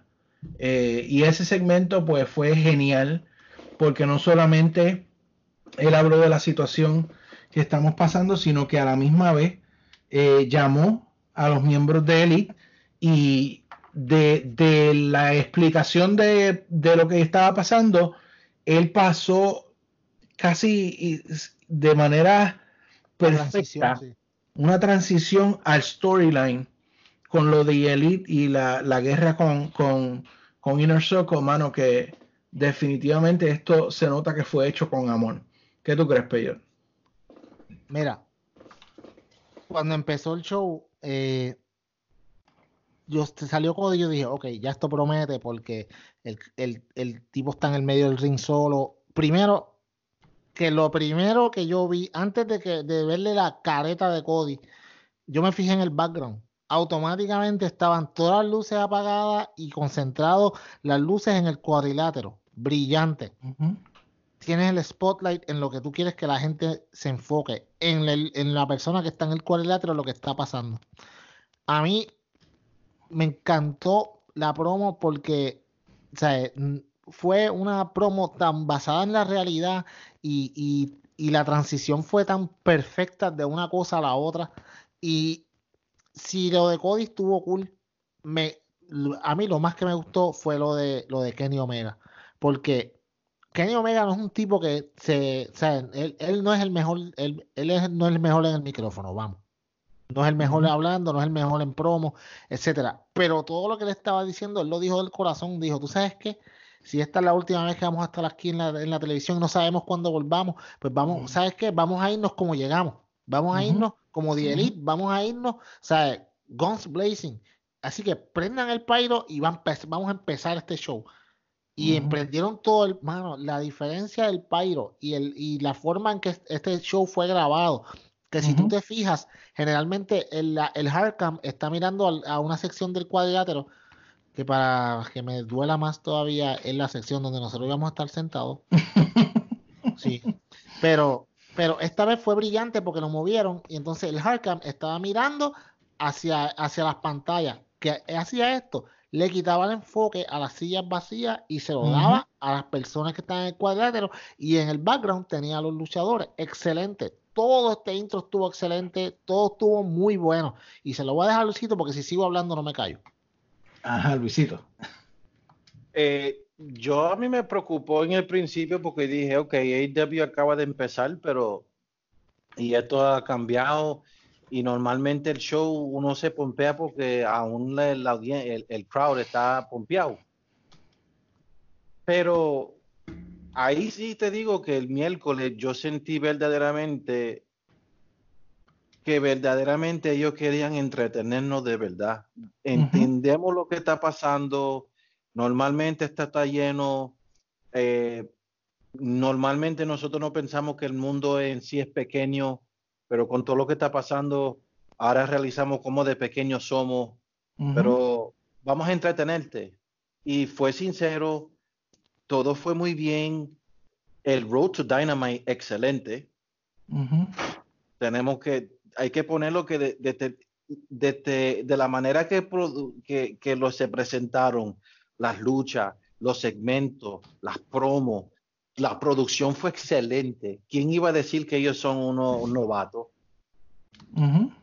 Nadie. A mí me encantó desde el principio, me gustó de la manera que lo hicieron, me encantó de la manera que hicieron al Road to Dynamite, que sinceramente fue una promo muy excelente, un show muy excelente en YouTube, donde todo el mundo era un poquito de esto, poquito de otro, esto, de esto y de esto. Nos dieron de todo lo que está pasando y creo que media hora creo que fue el show. Antes de empezar a Dynamite en TNT, a mí me encantó. Y yo eh, quiero añadir, y a mí, yo sé que van a decir que soy un disco rayado, pero lo más que a mí me gustó de, de todo ese segmento inicial fue Hangman Page. Él no dijo Él una palabra. Él se llama Hands Wash Page. Oh, ¿verdad? Hand, hand wash uh, page. Eh, él no dijo una palabra, pero sabemos que una de, los- de las historias más importantes que está pasando en um, AEW, que de hecho también ellos lo siguieron en Being the Elite, eh, que yo recomiendo a todos los que vean AEW que vean esa serie, es como que él se está del- tratando de desligar de Elite, pero últimamente le dan dando un giro como cuando cuando tú te quieres dejar de una novia, pero no te quieres dejar. Así yo lo siento. Y me gustó que cuando, cuando Matt Jackson lo llamó, él salió al, al, al stage y simplemente con su cerveza le dio un nod, como que, ok, yo los voy a ayudar, estoy ahí. Y le da, le da ese énfasis a la historia de que está pasando algo y que no sabemos realmente qué es lo que va a pasar. Eh, que ya cuando eso pasó, ya estamos, ya habíamos dejado el mundo alrededor de nosotros y ya estábamos metidos en la historia. Eso fue minutos después que comenzó el show. Así que para mí fue excelente. Ok, Eh, JD, disculpa que te interrumpa, pero te equivocaste en algo. Y ¿Qué? tengo que arreglarlo porque es bien importante. Eso no era cerveza, eso era whisky, porque en el comunicado de prensa que Hangman Page sacó la semana pasada, él dijo que ya él no iba a estar tomando cerveza. So, disculpa por tu equivocación, te disculpo, pero tú sabes que Sí. esto es algo legal ya, de, pues, con el comunicado que él sacó. Es whisky, Él está bebiendo whisky hasta que se hasta que se vaya todo, porque él se va a mejorar así y así se va a Se desinfectar. exacto. limpio. Sí, Hangman es hermano. Si usted, si usted no sabe de lo que estamos hablando, vaya a- al Twitter de Hangman Adam Page y busque el comunicado de prensa que él sacó la semana pasada acerca de esto mismo. Usted tiene que buscar esto y acerca de toda la situación que estamos viviendo, pues Hangman Adam Page eh, sacó un comunicado de prensa de lo más cómico, so vaya y búsquelo. Y este eh, fue, para mí, si usted me pregunta, la intro de Triple H y esta intro, yo tengo que irme con esta por el sencillo punto de que esta transicionó a la historia. La de Triple H, pues fue como una bienvenida corporativa de que estamos haciendo esto para entretenerlo. Y fue, heart- yo lo sentí bien heartfelt, él lo hizo de corazón, pero esta fueron un poquito más allá. Eh, bueno, y de inmediato comenzó la acción. Y antes de que comenzaran los luchadores, eh, hicieron algo que fue una gran diferencia a la forma en que WWE eh, enfrentó la situación de una arena vacía. Es, por supuesto, cuando tú tienes MJF, tú tienes que usar MJF de alguna manera. Y me pareció súper, súper bueno, súper brutal que Tony Schiavone estaba haciendo entrevistas ringside y la primera, pues por supuesto, fue MJF, que estaba con Sean Spears. Y um, no vamos a decir que estaban apostando, pero ellos estaban teniendo un negocio ahí sobre lo que estaba pasando en el ring. Había mucho dinero de por medio, había alcohol, había snacks. eh, y de hecho, me encantó que MJF le dijo a, a Schiavone, "Yeah, you want in, you want in, ¿Quiere- ¿tú quieres meterte? brutal. O sea, ya tú me estás dando un ambiente donde ya me estás entreteniendo, eh, donde cuando empieza la primera lucha, que eran los Best Friends contra los Lucha Bros, ya tú no oyes vacío, tú oyes a los otros luchadores gritando cosas, eh, haciendo chants. ah, mano, hizo un ambiente completamente diferente a lo que pasó en los otros shows sin, sin gente. Eh, se sintió más vivo, se sintió, podemos decir que hasta quizás se sentía como, como cuando uno se imagina una lucha de escuela, una escuela de lucha libre donde hay otros luchadores alrededor, pero mano, I like it, me gustó, me entretuvo, me hizo reír, eso es lo que estaban buscando. Eh, y en cuanto a la lucha, pues, hello, Lucha Brothers, Best Friends, Orange Cassidy se ganó el jugador más valioso como comentarista al lado de, eh, de JR y de eh, este otro muchacho, ¿cómo se llama él? El de la máscara. De, de Taz y Excalibur. Excalibur y Taz, eh, mano, de verdad que se votó eh, Orange Cassidy. Para mí que eh, JR tiene que tener cuidado que no le vaya a quitar el trabajo porque Sí. Orange es, mano, es la hostia. Eh, hablamos un poquito de esto. Pero ya, ya tú lo acabas de describir todo. O sea, de verdad que mi nene me decía, wow, papi, Orange casi no se calla. Debe dejar de hablar tanto porque los otros no pueden hablar. Eh, qué bueno es, qué, qué oratoria tiene ese caballero, ¿verdad? Qué poder de la palabra. Mira, eh, pero hablando, hablando de la, de la lucha como tal, mano, como te digo, eh, yo esperaba en, en, en algún momento que saliera Pac por ahí, pero no salió. Pero eso no le quitó la lucha. Y como el, el ¿cómo te digo? El, el, el que estuvieran los luchadores a ambos lados hacía que fuera tan entretenido. Porque yo te digo una cosa, yo quiero volver a ver el episodio de nuevo solamente para escuchar lo que las cosas que estaban diciendo, como cuando creo que fue MJF que le dijo que le dijo a le, di- le dijo a, a Shoki T que tenía, que, que él tenía como que estaba en forma, pero estaba como en forma de lechoncito y cosas así. Ellos- o sea, él se lo- ellos estaban, pero, ok, yo me imagino en, en, en la, en la reunión de producción que Tony Khan le dijo, ok, ustedes van a estar en el público y hagan que esto sea entretenido. Después que no digan malas palabras, pueden decir lo que sea. Y esta gente estaba pasándola brutal, mano. Esta gente estaban riéndose, tirando. O sea, Sean Spears, mano, si, em- si el MVP del, cuadre- del, del público fue MJF, el segundo lugar fue para Sean Spears, mano. Porque Sean Spears estaba bien apostando, sacando el dinero. O sea, después fue y se buscó una, se fue para la parte de atrás y se buscó, se fue a catering, se buscó una comida, se la trajo para acá para que estar comiendo pollo mientras estaba viendo la lucha, bebiendo vino. O sea, eh, ellos, eh, esa gente la estaba pasando Brutal, es un party. Y la diferencia, esta fue la diferencia. En, esta fue la diferencia en no concentrarte en que las sillas estaban vacías versus concentrar las luces en el espectáculo, pero tener las personas a los lados que no se escuchaba como si simplemente los luchadores estaban ahí peleando solos, sino que había gente que ambientaban. Es más, te voy a decir, parecía, ¿te acuerdas en Street Fighter cuando estaban las peleas y habían dos o tres gatos en la parte de atrás, en, en el background de la pelea? Así yo lo veía y era para mí súper gracioso, pero muy bien hecho. Esto fue la diferencia el de, de- de un show que quizás pensábamos que no iba a ser el mejor a un show que cuando se acabó la noche no podíamos dormir de lo pompeado que estábamos. Sí, señor. Eh, Luisito, háblame de, de todos estos detallitos y de qué pensaste de esa primera lucha. No, la primera lucha, sí, eh, ¿cuándo, fr- cuándo, no, ¿cuándo tú has visto que los Lucha Bros nos dan a nosotros una mala pelea, una mala lucha? Nunca. Jamás, jamás. Best friend, Jamás. Este, yo me gustó que, que Pac no salió porque sinceramente para mí Pac no salió porque el feudo está entre los Lucha Bros y los Best Friends con Pac y Orange Cassidy y yo creo que Orange Cassidy le va a ganar a Pac eventualmente. Este, el, creo que debe de, de hacerlo como para Double or Nothing porque entonces el, el, el estadio se caería, I mean, super over. Eh, MJF y Sean Spears. ¿Qué puedo decir de estos dos payasos, mano? Ay,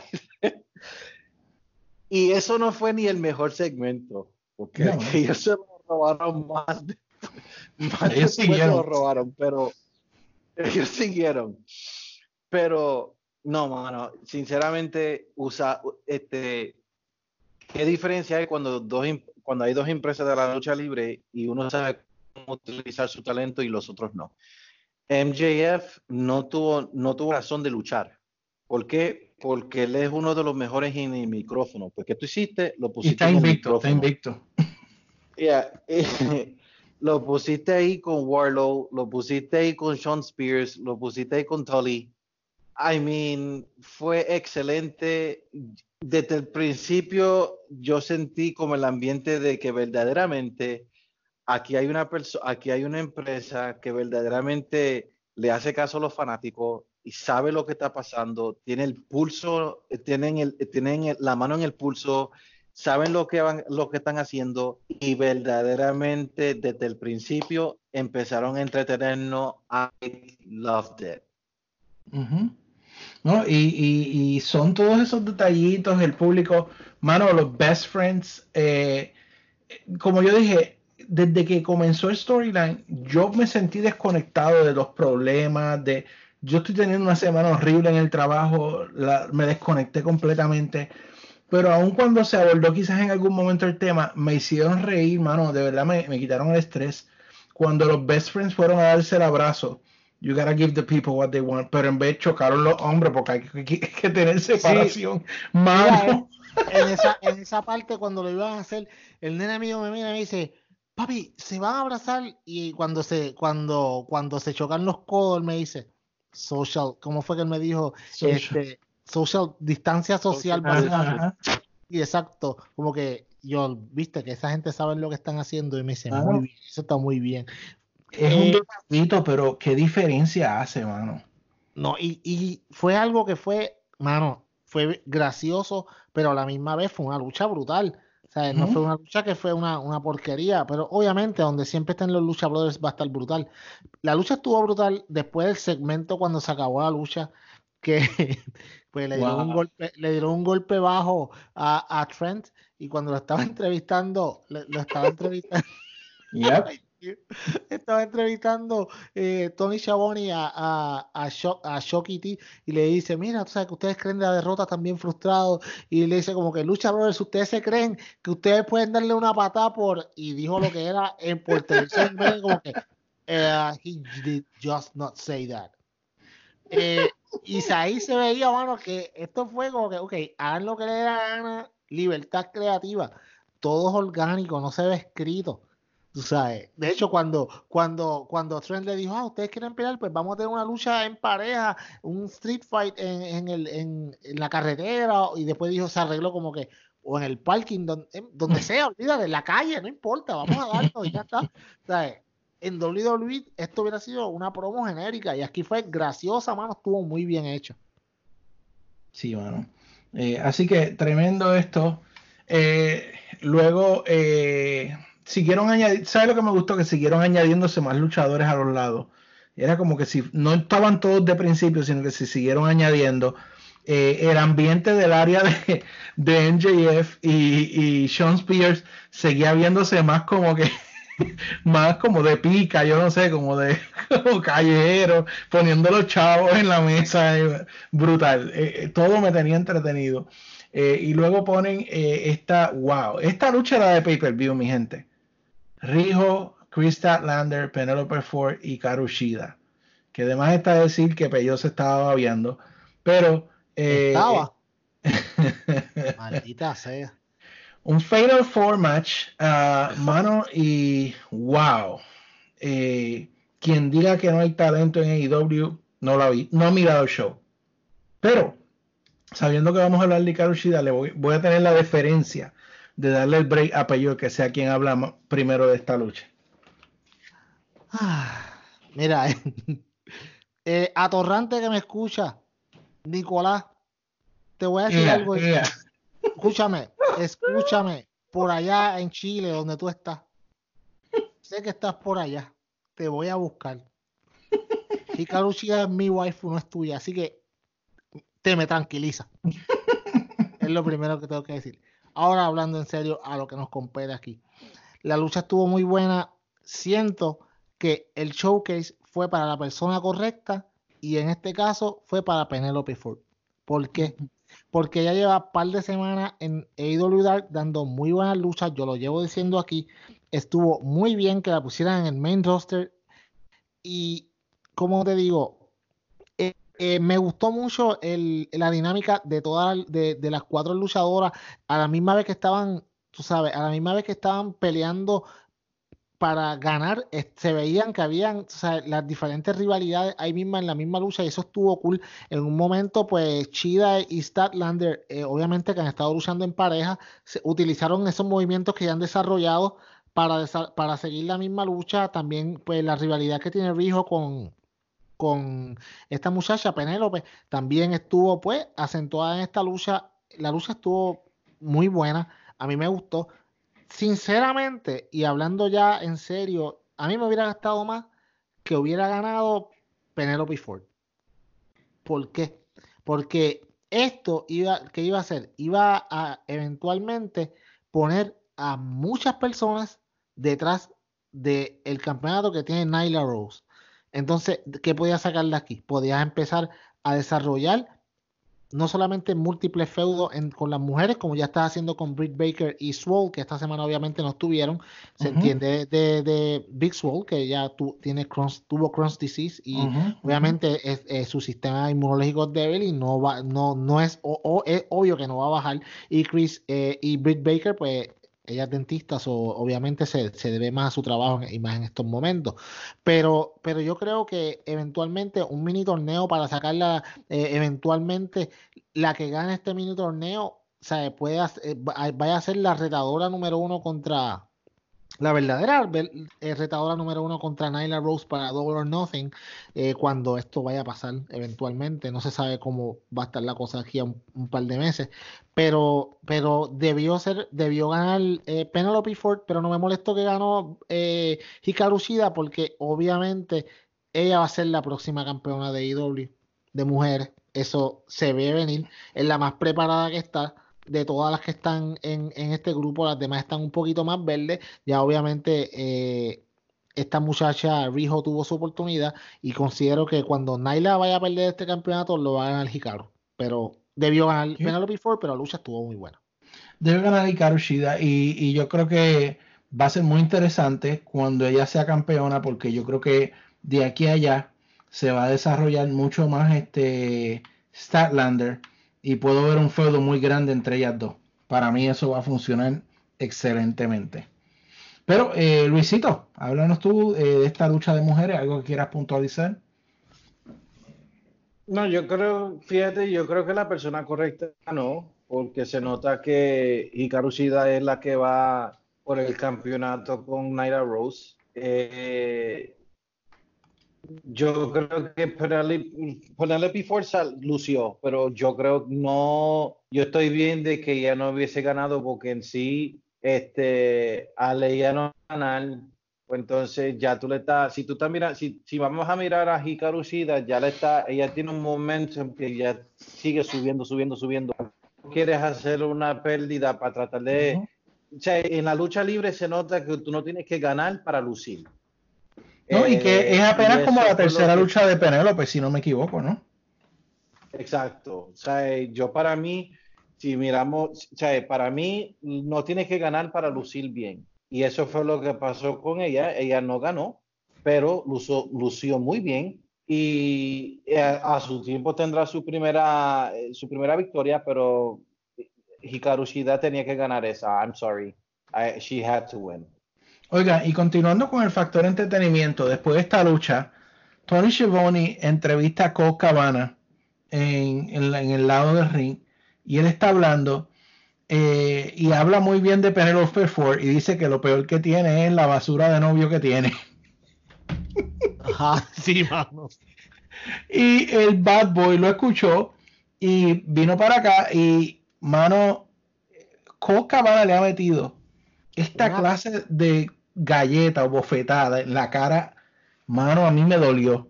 Le dio Pero- duro, mano. Pero qué mucho me reí. Oh my God. ¿Tú viste cómo él puso la cara como que, diablo, me diste de verdad? Te fuiste, sabes? te fuiste. O sea, me zumbaste duro. Mano, y Colcabana tiene unas manos que es unas manos de, de, de, de un tipo que mezcla cemento seis horas al día, caballo. Sí, un Tú sabes, Colt Ca- eso to- Cabana me encanta, me encanta. Eh, creo que fue una decisión súper acertada traerlo. La personalidad del tipo eh, está bestial. Por supuesto, es tremendo luchador. Eh, esa ha sido una tremenda adquisición para AEW. Yes. Mano, pero de verdad que me encantó porque me hicieron reír y aquí se puede formar otro feudo más. Creo que ese fue el principio de otro feudo eh, para Colt y, y ¿cómo es que se llama este muchacho? El novio de, de Penelope Ford. Super Keep keep Sabian. Sabian, exacto. Así que muy bueno, muy bueno. Eh, luego, pues seguimos con um, The Butcher and the Blade contra Jurassic Express Sin, sin The Bonnie. sin The Bunny y eh, presentan aquí de nuevo a MJF y a Sean Spears decidiendo quién va a ganar y apostando. Eh, mano, muy buena lucha, definitivamente esto fue muy buena lucha. Si algo no me gusta de este segmento es que de nuevo vuelven a perder el Butcher and the Blade, pero por supuesto no me voy a quejar de una victoria de Luchasaurus y de Jungle Boy. Eh, pero, mano, qué buenos son Butcher and Blade. Y yo creo que Butcher and Blade hay que darle una oportunidad en algún momento de tener una corrida brutal que acaben con toda la división y queden de campeones en pareja. ¿Qué tú crees, Luisito? Yo creo que AEW tiene que desarrollar The Butcher and the Blade y que traigan a The Revival y que tengan un su primer feudo con The Butcher and the Blade. Ya, ya te estás pidiendo ahí un montón. No le están pagando al Revival nada, mano. Está en la casa, que lo saquen ahí, man. Free the Revival. Sí, pero, Eh, la lucha. A- a mí me ya mismo. ¿Cómo Sí, a mí me, a mí me gusta, a mí me gusta, me gustó la lucha. Lo que pasa es que de algo sí puedo decir. Butcher and the Blade no es lo mismo sin The Bunny. No, mano. Ellos son, ellos, ellos son tres y tienen que tener tres. Se, es como ahora con Orange Cassidy y Best Friends. Tú puedes ver a Best Friends solo y no es lo mismo no teniendo Orange Cassidy. Y no es lo mismo teniendo Orange Cassidy sin The Best Friends. Y creo que ya por lo menos han llegado a esa época con ellos. Ellos son buenos. Quisiera, yo quisiera que ganen un poco más, pero eh, yo creo que esto va a llegar a un punto de que van a perder mucho, después van a estar y se va a poner súper vicioso y va a ir a, y ahí van a empezar a ganar, pero se notaba que estaban incompletos sin The Bunny. Claro, y The Bunny pues hace un gran efecto en tenerlo, a tenerla ahí alrededor del ring. Eh, Peyor, eh, háblame de, de, esta lucha, de estas parejas, eh, y por supuesto de algo que, que, vimos ahí, que fue que los uh, uh, Butcher and Blade perdieron porque MJF estaba gritando instrucciones. ¿Podrá significar esto algún tipo de ruptura, algún ángulo nuevo ahí? Sí, eh, primero que nada tengo que decir que hace un gran efecto de Bonnie. Uh -huh. Fue un gran efecto. Hey, un super efecto. Ok, mira, eh, okay, volvemos, volvemos acá. No, mira, eh, lo que, desde el primer momento que yo vi a The Butcher and the Blade, yo lo dije, mano, esta gente tiene mucho potencial. Eh, The Butcher es una bestia. Papi, The Butcher en el cuadrilátero cuando estaba, estaba dándose azotes con Lucha Source, mano, eso parecían dos toros, bro. Brutal. A mí me encanta esa pareja. Yo le consigo, yo, acuérdate, ellos son lo que tú estás diciendo, JD, lo que acabas de decir de MJF y cómo ellos perdieron, porque, o sea, yo los veo, acuérdate, ellos llegaron como unos mercenarios. Ellos están siendo heels porque simplemente están contratados por MJF. Pero va a llegar un momento que ellos se van a separar. Uh -huh. Y el problema que yeah. es, mano, es ellos, eh, ok, AEW tiene el mejor problema que puede tener cualquier compañía. Todo el mundo es bueno. Entonces alguien tiene que perder. Uh -huh. Y desafortunadamente no es el turno de The Butcher and the Blade. Pero el día que The Butcher and the Blade se enfrenten a The Revival, esa gente se van a quedar Take con el... my money. Take my money. Sí, mano. By the way, JD, para los que no saben, obviamente no están siguiendo tanto la, la situación de, de, contratos de The Revival, ellos básicamente ya los mandaron para la casa. Ellos ya no están en ningún storyline, están en su casa. El contrato de, el contrato de, de Scott Dawson eh, se vence ya ahora en abril, ya de aquí a par de semanas.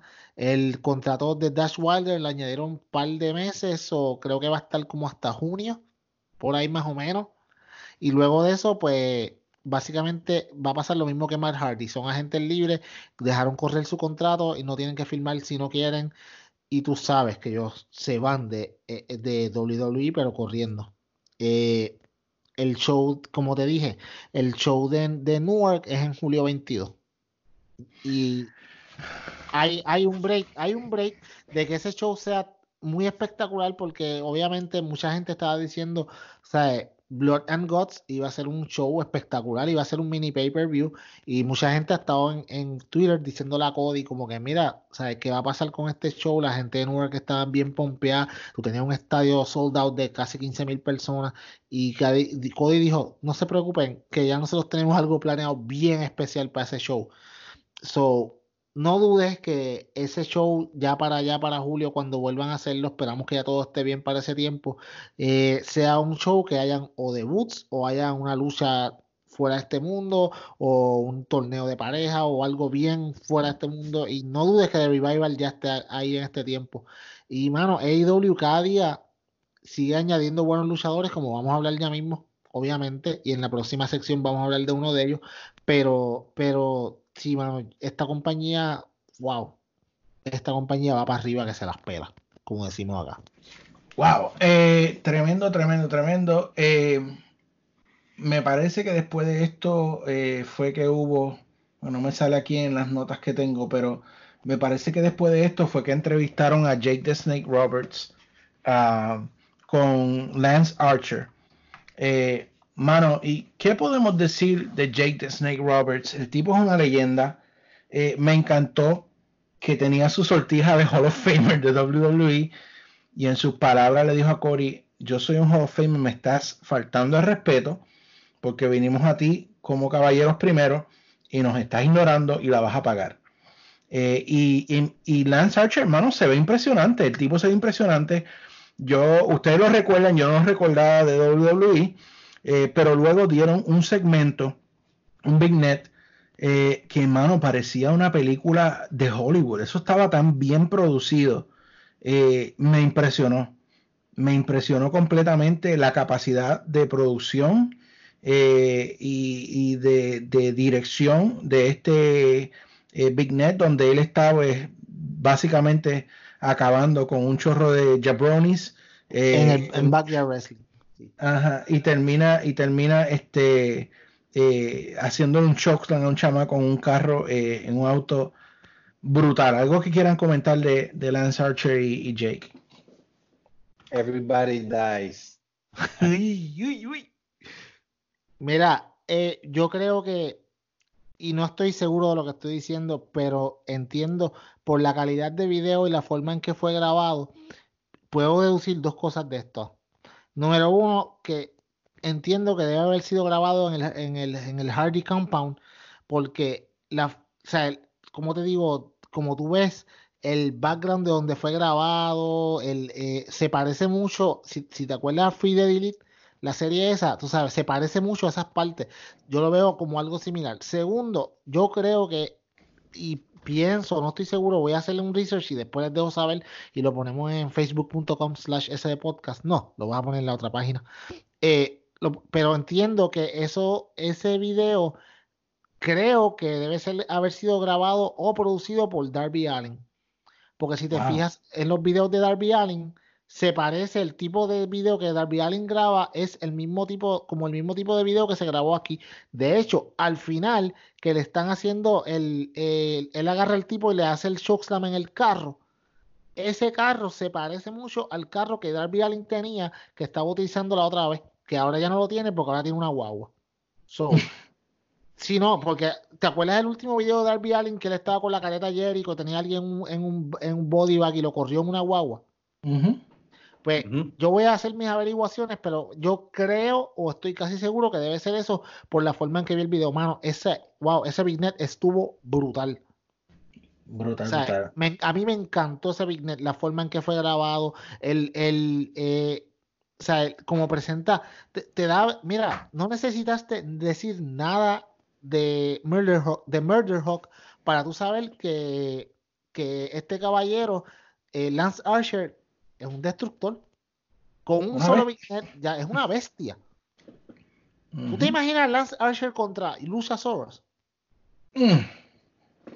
O es más, Lance Archer contra el caballero del que vamos a hablar ahora a continuación, que debutó en, en All Elite Wrestling. Así que, JD, llévatelo.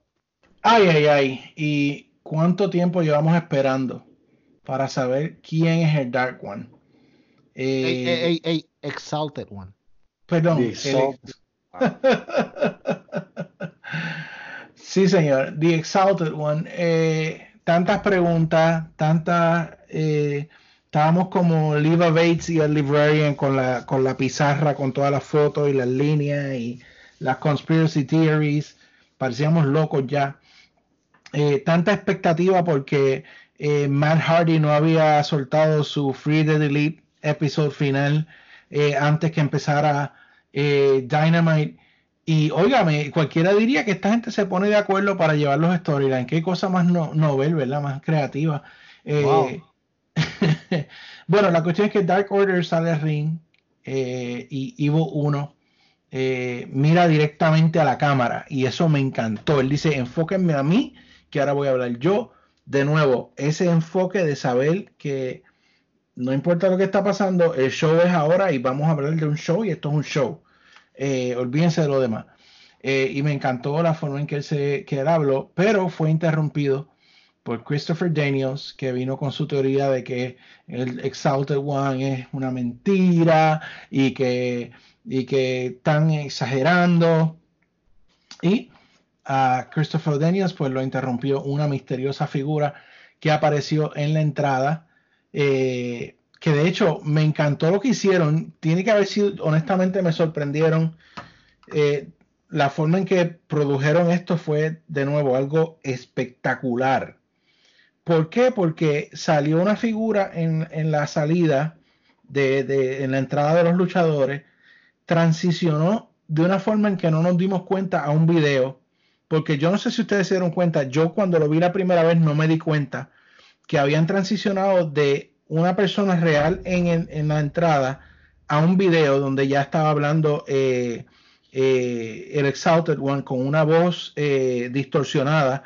Y de hecho, en ese mismo momento, estábamos aquí, mi esposa, estaba mi hijo, estábamos, estaba yo diciendo, ese es Matt Hardy, ese no es, porque cuando salió la figura, tenía uno de esos trajes como los que usa Matt Hardy que se cierran en el medio. Hasta yo creo que mi esposa dice, mira, si se, se está caminando igual que Matt Hardy. Yo no sé si esto fue pensado de esa forma, yo no sé si fue nuestros ojos queriendo que fuera Matt Hardy en cierta manera, pero cuando se revela y es Brody Lee, yo no tuve ninguna decepción. Yo dije, muy bien. ¿Por qué? Porque todos esperábamos que fuera Matt Hardy y no fue Matt Hardy. Y cómo alguien iba a decir algo malo cuando este señor Brody Lee dio una promo que en todos los años que yo vi a Luke Harper en la WWE jamás vi que le dieran una oportunidad de hacer una promo y este señor dio un home run, la sacó del parque con esa promo, con una línea que yo sé que Peyot se la va a recordar. Peyot.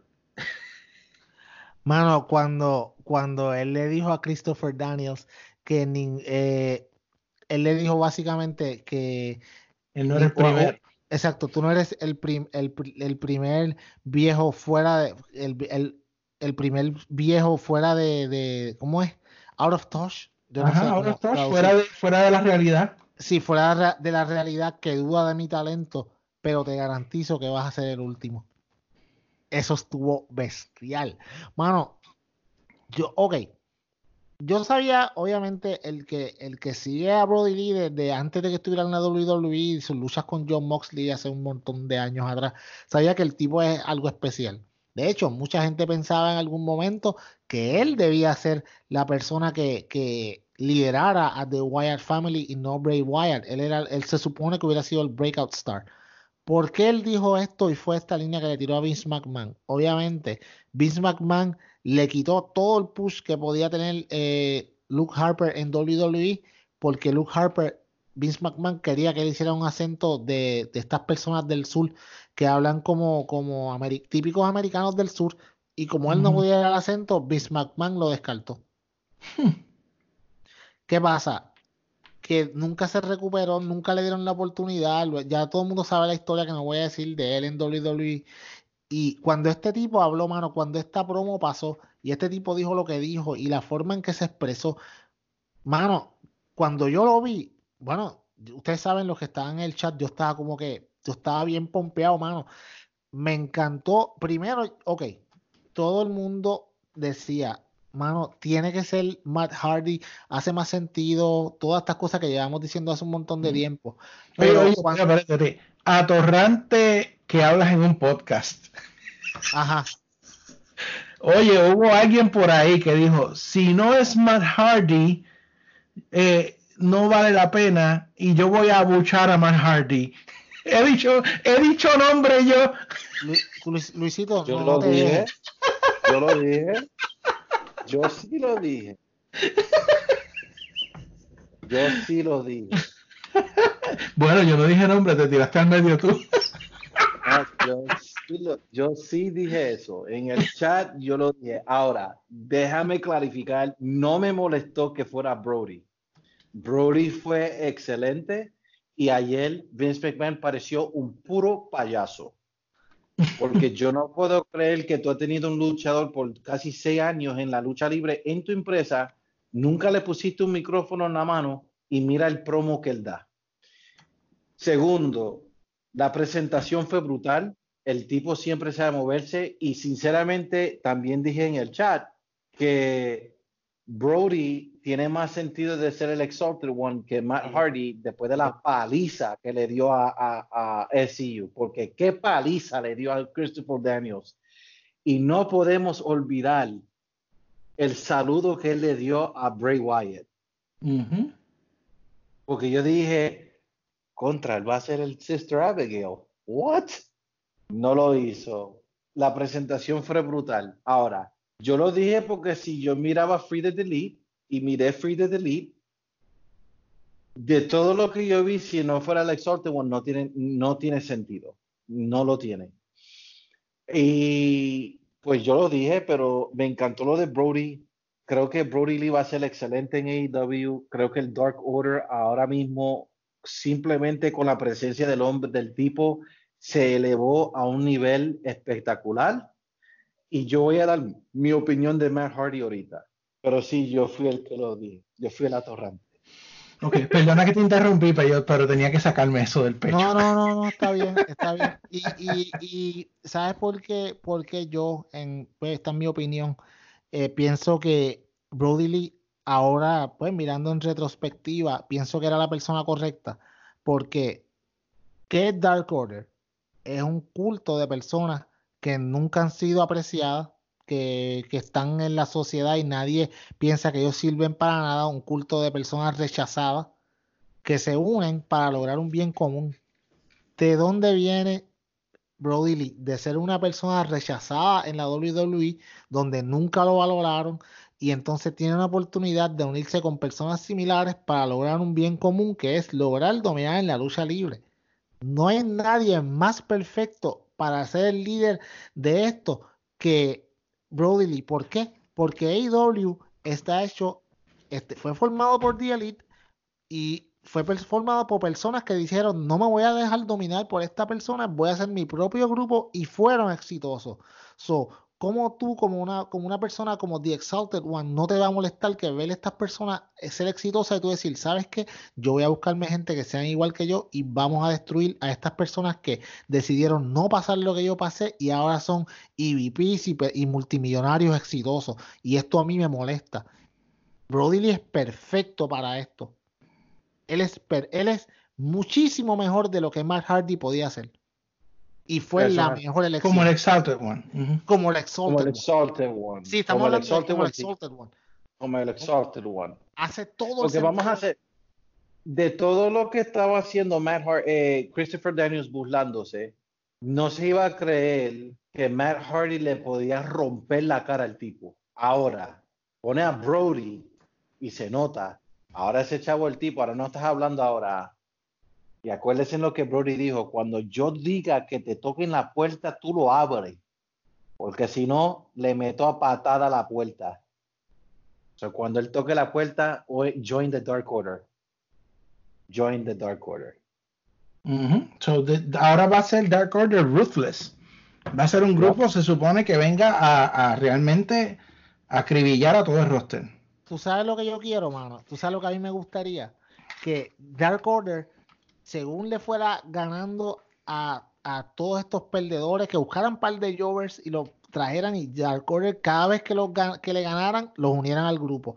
Que llegara un momento que esta gente cuando vayan al cuadrilátero vayan como 20 o 25 personas. Ya, Obviamente, mano, una cosa bien exagerada. O sea, que sea como que, wow, Se esta lo lleve.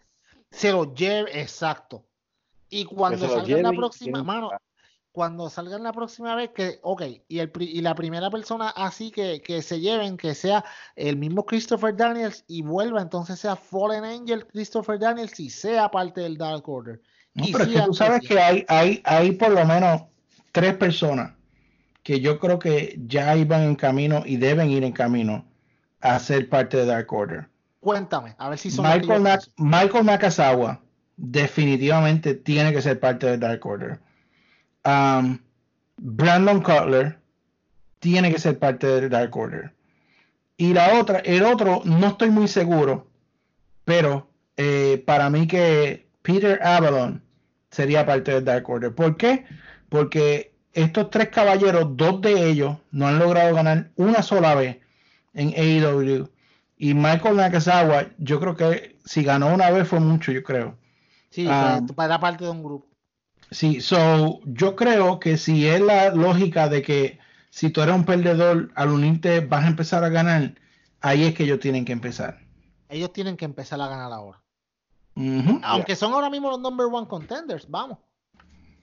Sí, sí, pero yo me refiero a esta gente que ellos añadan, Sí, sí, que sí, sean ah, perdedores y empiecen a ganar, aunque sea que los minions interrumpan la lucha, hagan trampa y logren la victoria de esa forma, I don't care.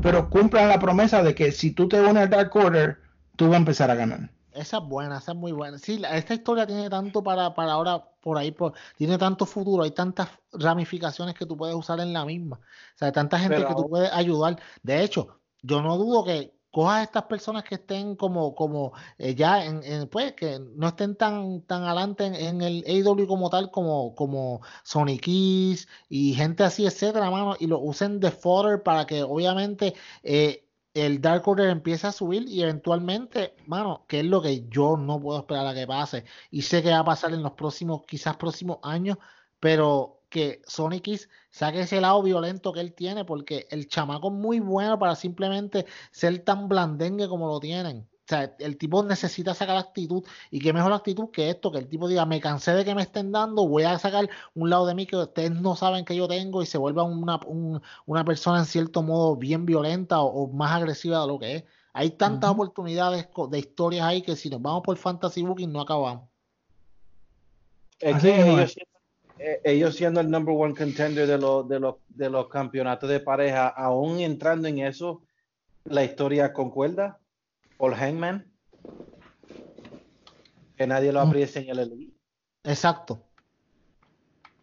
Y Sí, que pero- no sea que- y que no, no, no entre al Dark Order, pero que Brody tenga el poder de la Valencia de Brody y romper el Elite empezando con, con Hangman.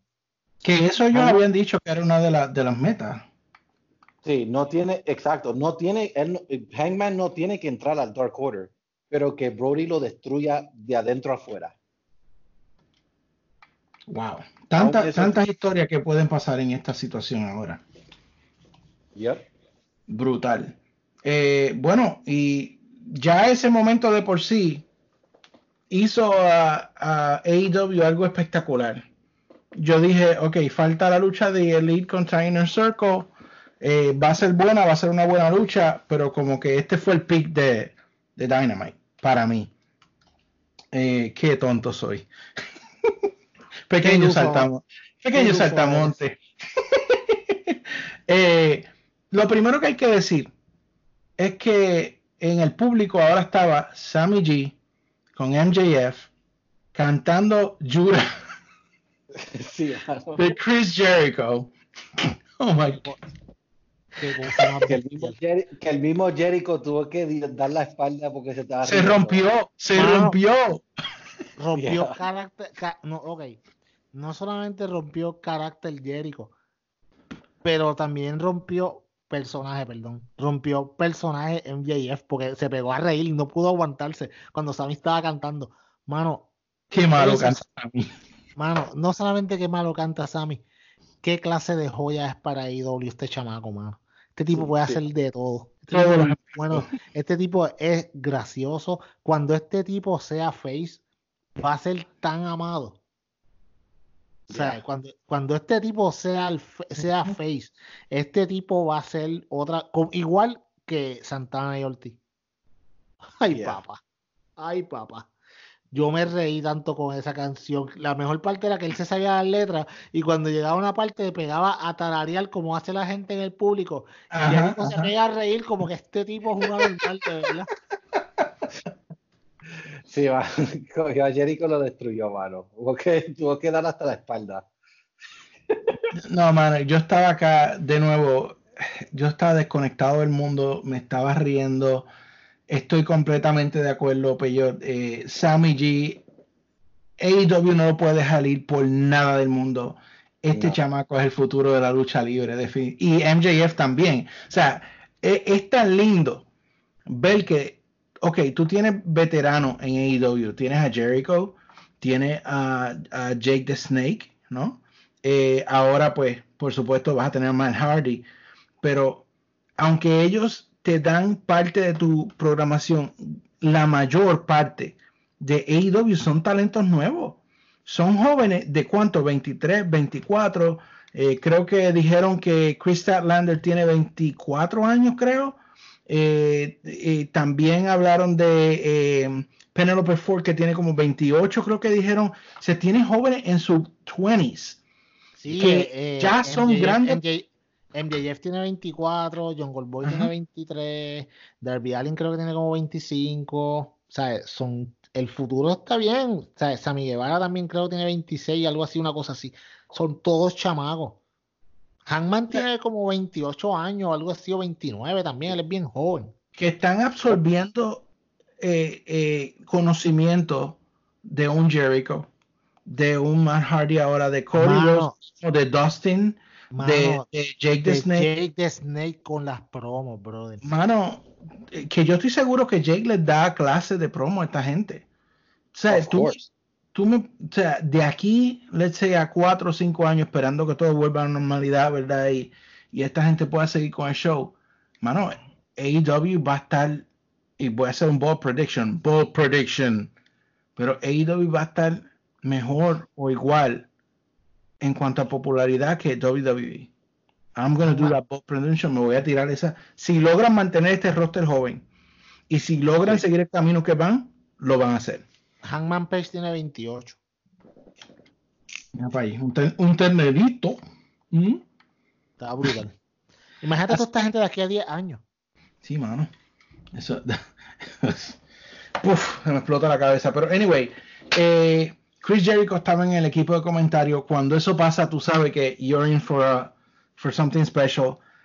Si no me había reído mucho con Sammy G y MJF cantando Judas, cuando entra Cody, que entra Arn Anderson, y Jericho dice que ahí viene Arn Anderson con el menú del Waffle House. Sí, Sí, sí, claro. Oh my Sí,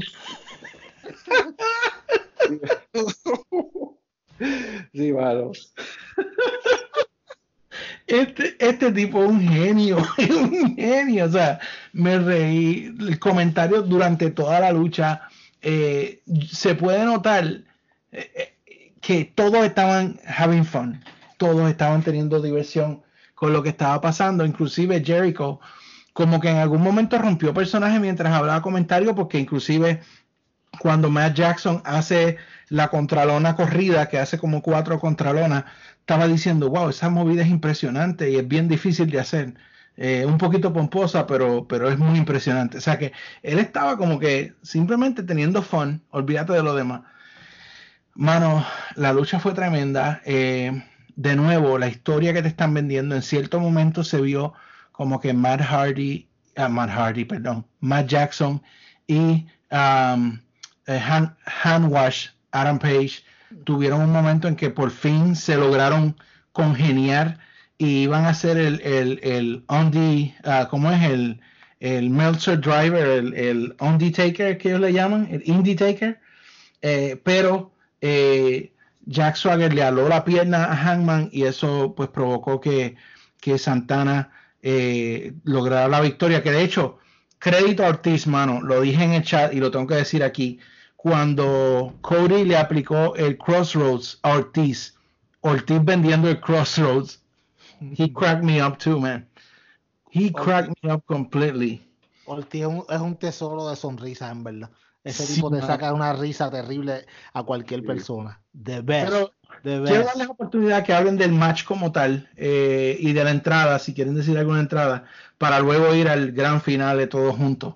Eh, pero Pello, háblame de esta lucha, de, de, de, de- de las eventualidades que estaban pasando alrededor. Yo, yo no tengo que decir nada de la lucha porque tú lo dijiste todo. Lo único que tengo que decir de la, de la entrada fue cuando Hangman Page entró en el cintillo que le ponen arriba, dijo social distancing since November. Ese tipo es una bestia, papá.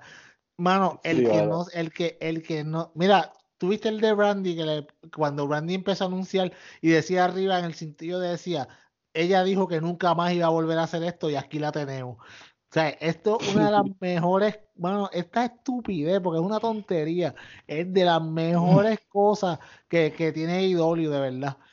Eh, Sí, mano. mano, eh, la lucha como tal estuvo súper buena, a mí me encantó. Eh, JD, no, yo sé que no tiene que ver nada con la lucha, pero me acordé ahora y no quiero dejarlo pasar.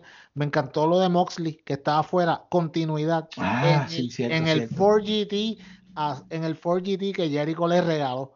Mira cómo esta gente son unas bestias, papá, cómo todavía se acuerdan. O sea, y, y Jericho en, en, en algún momento, yo no sé si alguien, si, o si yo lo pensé, o alguien lo dijo, pero como están diciendo, como que sabes que arrestenlo, ese carro es mío. O sea, ese tipo lo tiene y me lo robó. Eh, anyway, pero, pero volviendo a la lucha como tal, eh, esta lucha, mano, no fue sino un showcase para lo que vino después, pero estuvo bien interesante, hubo mucho storytelling. Eh, ver a The Elite nuevamente como en diciembre, un The Elite pues fracturado, roto, sin Nick Jackson, eh, un The Elite que se ve que, que ahora mismo, como dijo Jericho, no tienen un, un segundo de break contra The Inner Circle que están sólidos, hay que decirlo, The Inner Circle está sólido, es un grupo sólido. Eh, y que pasará lo que pasó después, mano, fue, fue, mano, el, ¿cómo es? The Sherry on top, fue brutal. eh, la lucha estuvo muy buena, pero el final estuvo mejor. Voy a dejar a Luisito para que entonces después hablemos del final. No, yo no tengo nada más que añadir. La entrada fueron excelentes, la lucha fue excelente, el storytelling excelente. eh, y el final, pues, yo tengo mi opinión, pero vamos a empezar con ustedes. Bueno, eh, el final, ya que vamos a entrar ahí, es que Jericho, pues por supuesto, empezó a burlarse de The Elite. Eh, grandes cosas geniales que él habló ahí, como siempre. Una de las cosas más geniales que ha dicho es que como él es Le Champion y como él es Chris Jericho, él prohíbe terminantemente la entrada de fanáticos a cualquier evento de él, All Elite Wrestling hasta que él diga Sí, Porque- exacto. porque él no quiere ningún atorrante fanático gritándole a favor de Elite y gritándole cosas negativas al Inner Circle. Qué Empieza a nombrar empieza a nombrar razones por las que Inner Circle es mejor que The Elite, a burlarse de Matt, Jack- de, uh, Matt Jackson, de Cody Rhodes, de, de de que son menos que ellos, que no tienen ni un segundo, de verdad, Omega, que no tienen ningún segundo de break en ganarle en Blood and Guts. Y de repente, mi gente, llegó un momento que yo no esperaba. Yo creía que el show se había acabado ya. Yo estaba esperando literalmente que cortaran mientras Jericho estaba hablando. Eso era, yo estaba esperando que saliera el loguito de AEW en la esquina y que cortaran mientras Jericho estaba hablando. Pero Yo, yo pensé, yo pensé, te voy a ser sincero, disculpa que te interrumpa tan de momento, pero yo pensé que iba a salir Moxley. Yo dije, Mm. ok, el quinto hombre es Moxley, porque Moxley en la entrevista dijo como que, o sea, yo voy a estar por ahí cerca y siempre voy a estar en el, los voy a tener en el rear view mirror, inclu- incluso en Blood and Guts, es algo que yo no me voy a perder por nada. Pues yo, obviamente, en mi, en mi ignorancia y en mi pues su autosugestión de 20 años de no ver lucha libre que no fuera WWE y estar ya con esa mentalidad pues te dije, ok, va a salir Moxley, eso hubiera sido una movida WWE, pero obviamente me equivoqué y en vez de salir Moxley, lo que salió fue el zumbido de un drone. Vanguard One, mano, y cuando yo lo vi, yo dije, wait. Tú no Yo podías estar, dije, yo, yo estaba como que yo quería espiarle a ustedes y mi nene, como yo, yo estaba aquí marking out y yo gritando aquí en la, y mi nene como que, papi, te va a dar un ataque al corazón. Yo como que, déjame, déjame emocionarme. Yo le decía, No, no, tratando porque de espiarle a ustedes porque no podía escribir. yo lo vi y, y yo digo, espérate, ese es Vanguard One. Y eh, mi hijo, yo les enseñaba a ellos el Free de Delete, pero no le han prestado atención al Vanguard One. Y cuando yo le digo, ese es el drum de Matt Hardy, mano, todo el mundo puso los ojos en el televisor. Yo parecía un niño chiquito y ahí es que Matt Jackson le dice, bueno, Jericho, perdona, pero no hemos sido completamente honestos contigo. Yo hice una llamada a alguien que me debía un favor eh, y nosotros no somos cuatro, somos cinco. Y cuando suena el piano de Revy Sky, oh my gosh. Luisito, ¿tú brincaste igual que yo? delete, No, I did not. delete. You did it? ¿La No, I did not. No lo abuché. No lo abuché. Este, yo, ¿cómo te digo? El segmento fue excelente. No le voy a quitar la introducción a Matt Hardy. No lo voy a, no voy a desacreditar eso. Fue muy bien con el Vanguard One, el theme song con el piano de Revy Sky, which by the way, Boricua. Este, pero, pero, eh, yo no voy a, yo tengo que ver a Blood and Guts para ver qué pasa después, para yo sinceramente opinar de cómo entró Matt Hardy. Porque right now tiene su sentido porque si miraste a Free the Delete, pues obviamente los, los, los Young Bucks le metieron como cuatro patadas, cuatro super kicks y lo enterraron. Le hicieron un Este, favor. de- le hicieron un favor. So, entiendo esa parte de, de- del favor. Eh, de Matt Hardy estar aún, aún, aún even asociado con el delete, tengo que ver a Blood and Guts a ver cómo termina. A ver dónde me lleva para yo completamente decirlo, porque no voy a decir que no tiene sentido, pero no, ese, no hubiese sido el choice que yo hubiese hecho. Lo que pasa es que para mí eh, eh, Matt Hardy no es parte de The Elite. Él está haciendo un favor que le debe a Matt, Jackson, a Matt Jackson. Pero háblame, háblame, pero yo háblame. Exactamente, ahí lo que acaba de decir JD. Eso, eso, eso, eso. Él, él, no, él no es parte de The Elite. Obviamente, The Elite está corto de una persona y acuérdate, eh, los The Box of Youth fueron los que fueron al Hardy Compound a sacar a cines de su cuerpo. Y le dijeron, tienes que sacarlo, tienes que darme. eh, ustedes fueron los únicos que lo, lo pudieron hacer la última vez y necesito que sean ustedes mismos los que la saquen para poder reencarnar en mi próximo, en, en, pues, en- en, mi próximo, pues, en mi próximo cuerpo, lo que sea, whatever. Damascus. Exacto. Pues eh, Matt que hizo, básicamente Matt Jackson dice, ok, estamos cortos, somos cuatro, yo tengo a alguien que me dé un favor porque yo tuve que desviarme de mi viaje desde Denver para North Carolina para ayudar a Matt Hardy. Entonces, pues cobro este favor y lo traigo para que me ayude en Blood and Guts. Por eso es que, pero él no es parte de The Elite. Yo entiendo que no. Y así es que va a ser. De hecho, yo tengo, mano, yo, yo creo que Matt Hardy en AEW, mano, es el principio de muchas cosas buenas, no solamente para Matt, porque se merece que el tipo tenga todo el creativo que él pueda, pero él va a volver a retomarla haciendo la superestrella que era antes, después que la WWE lo trató tan mal a lo último. Y no solo eso, va a ayudar a un montón de gente. Y una de las personas, y escúchenme desde ahora, que lo estoy diciendo, atorrante que me escuchas.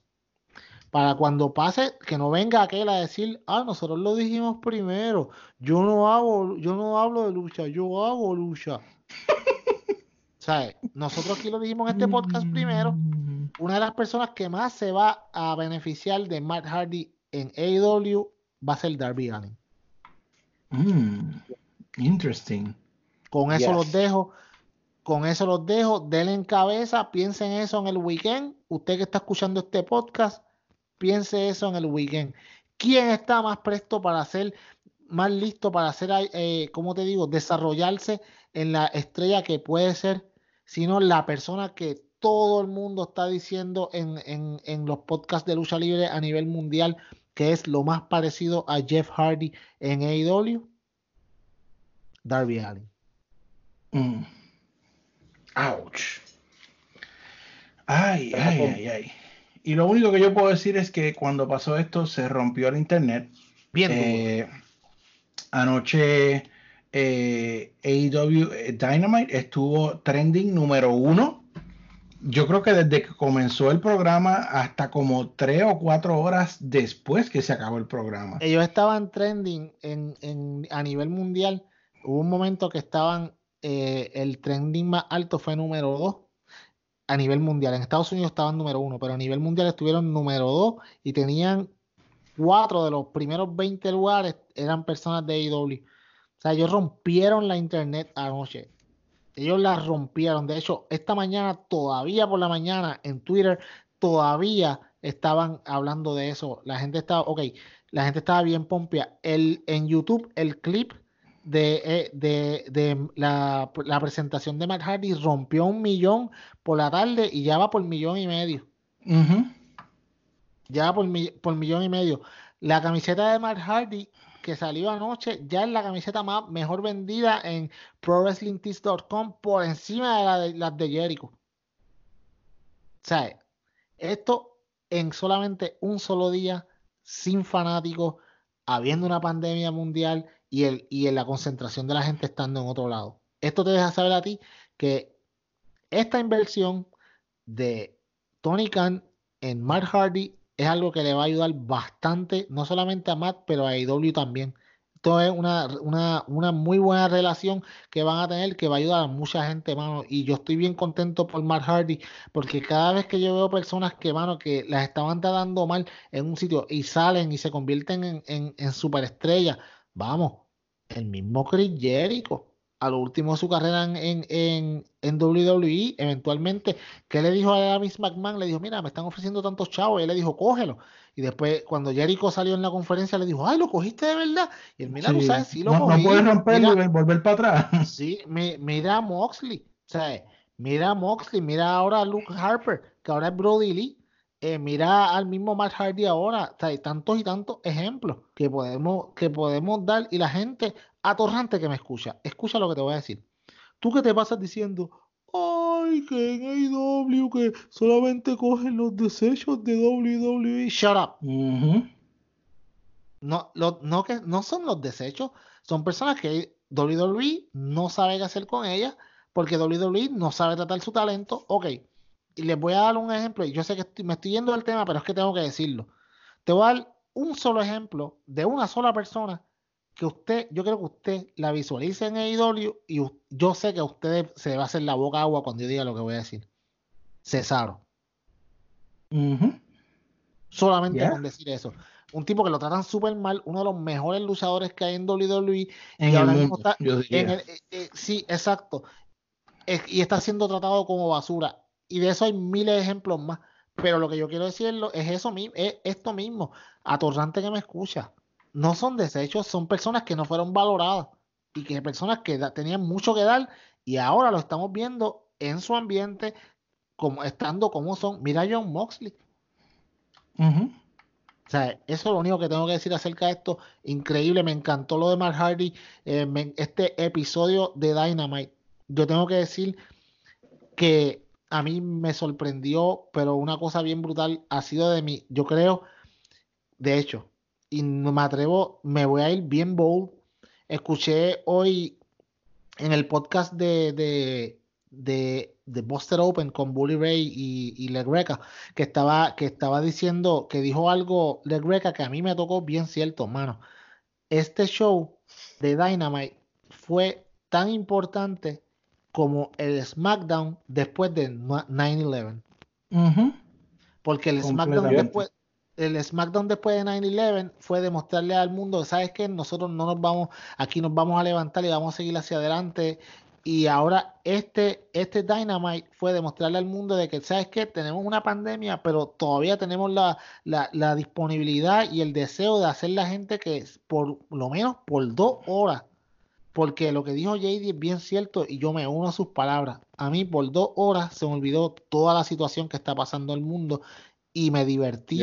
Me reí, la pasé bien. De hecho, yo puse un tweet eh, que decía que por primera vez toda mi familia estábamos sentados viendo la lucha libre juntos. Y mano, y le, pues le agradecía a AEW porque es la verdad, esto nunca había pasado. Estábamos todos viendo la lucha libre, pasándola bien, olvidándonos de todas las preocupaciones que tenemos por un par de horas. Y esto fue el, el resultado de tú dar un booking excelente y tener a gente que quizás no son tan fanáticos como mi nene y como mi esposa, que se sentaron a verlo conmigo y terminaron bastante pompeados. Que mi esposa me dijo, qué lástima que nos los vamos a perder, que no podemos verlo la semana que viene.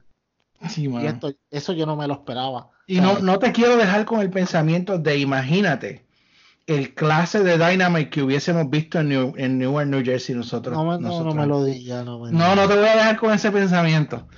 No, no, que va. Maldito. Tú no sirves de verdad. Es más, sí, cógelo, Luisito, porque ya te, me dañó la música. Yo, yo, fíjate, fí- fíjate, yo quiero a unirme a las palabras del detector de atorrante y con esto yo lo, yo lo dejo en ese aspecto. Para los que dicen que AEW cogen a las estrellas de la WWE, oh, mira, lo que hacen es cogerlo de la WWE que no lo quisieran. Yo le tengo unas noticias a todos los atorrantes. Yo puedo contar con una mano cuántas estrellas verdaderamente ha hecho Vince McMahon y la WWE naturalmente como Goldberg y Diamond Dallas Page en WCW. ¿Por qué? Hulk Hogan fue estre- era super estrella en AWA, Vince Ujú. McMahon se lo llevó. Ujú, Macho Man, Macho Man Randy Savage, lo mismo. Stone Cold Steve Austin, ¿de dónde salió él? De WCW, Hollywood Blondies. Yep. Y de WCW. ECW. En ECW fue que más, más bien fue como Stone Cold. Exacto, pero salió de WCW, que era la Stunning Steve Austin. La única persona que en verdad han crea- ha creado estrella del mismo WWE era John Cena. Sí, porque even, Taker era Mark Calloway en WCW. Exacto, so, todas las superestrellas que estamos a- ellos hablan de la WWF son fueron reciclados de WCW. Y Brock Lesnar. Sea, tres personas, pero tampoco porque Brock Lesnar fue superestrella después de UFC. Porque él estaba en- él, él tuvo más que dos años en la WWE y él era the next big thing cuando se fue, pero para ser mega estrella, mega estrella él se puso en, w, en, UC en eh, UFC. La única dos estrellas que la WWE ha creado de la nada, que ellos cogieron desde el principio, fue John Cena y The Rock cuando empezó como Rocky Maivia. Ujú. De eso fue, de fuera de eso, nadie más, porque ni Jake the Snake, ni Iron Sheik, Ni Triple Macho H. Man. ni Triple H, porque Triple H salió de la WCW como John Paul Levesque. Yep. Esto yo puedo seguir. Y la NXT, todos, todos, sí, menos Velveteen Dream, todos han salido de los indies. So, Pero Velveteen Dream tiene lucha en la indie contra Darby Allen. ¿Tú no sabías eso? Él- he did, pero no fue. Darby lo cargó. Um, so, Darby lo cargó. Dar- Darby carried him in that match. So, do- en otras palabras, la WWE no crea estrella y se nota ahora. Porque después que salió John Cena, no han podido ser nadie más. Nadie más. Exactly. So, atorrantes. La WWE no sabe crear estrellas. AEW está creando más estrellas ahora que la WWE lo ha hecho en los últimos 20 años. Ah, mira, Velveteen Dream también estuvo en CCW. Donde estaba John Moxley. Ujú. Sí. Wow. Atorrante, atorrante, no, no nos discutan, van a perderlos, vamos a destruir de verdad. Mira, eh, hay un dicho que dice, es mejor que, que tú te quedes callado y la gente piense que tú eres un idiota a que tú hables y lo confirmes. Así que, por O- favor, O, atorrantes. o escribas en Facebook y lo confirmas. Exacto, atorrantes, por favor, ahórrense la vergüenza. By the way, por ahí viene una segunda columna del detector de atorrantes, por ahí ya mismo. Mira, y yo tengo una columna del mic drop hace a mitad, ya casi terminada, y esta semana no puedo escribirla, pero este fin de semana que voy a tener un tiempo, la voy a terminar y eso va a postear la semana que viene. Eh, eh, de hecho, tiene que ver con WrestleMania. Viene, viene, vienen, vienen un par de cositas. Esta semana yo voy a sentarme a escribir porque tengo un par de cosas en la mente que decir. Así que, mi gente, eh, ya, ya estamos por terminar, JD, entiendo que sí. Y obviamente eh, usted tiene que, para ver todas estas cosas, tiene que ir a www.sdpodcast.com. Ahí están las columnas, ahí está el podcast, ahí están todo lo que nosotros ponemos en las redes sociales, noticias verificadas, no como aquellos que se ponen a poner noticias y después borran los posts. Nosotros somos verificadas, noticias al momento, eh, cuando salen los ratings los tiramos y después que ellos vienen y los ponen. Obviamente, si es que le, si le conviene a ellos, si no quieren, si no, si no quieren controversia, pues no los ponen. Pero eso allá ellos. Eh, sdpodcast.com, Facebook, facebook.com slash sdpodcast para que usted nos consiga en Facebook, también estamos en Instagram, estamos en Twitter, estamos tuiteando más, estamos en, la, en los shows, eh, estamos viéndolo y estamos chateando. Si usted quiere chatear con nosotros, entra en confianza, la pasamos brutal, nos, reti- nos Luisito, reímos. Luisito se enreda los puños en Twitter con King Corbin. Ah, Luisito y King Corbin son socios. Sí, si usted quiere reírse, usted tiene que seguir a Luisito en Twitter, de verdad. Él es el mejor tuitero de los tres, en verdad. Sí, él es el mejor, porque él es bien buscabulla. Sí, él le gusta pelear. Él le gusta pelear. no- Nosotros somos más pacíficos. Luisito se pasa buscándole pelear quien sea. Seth Rollins, yo no sé si ya lo bloqueó o no, pero me imagino que sí.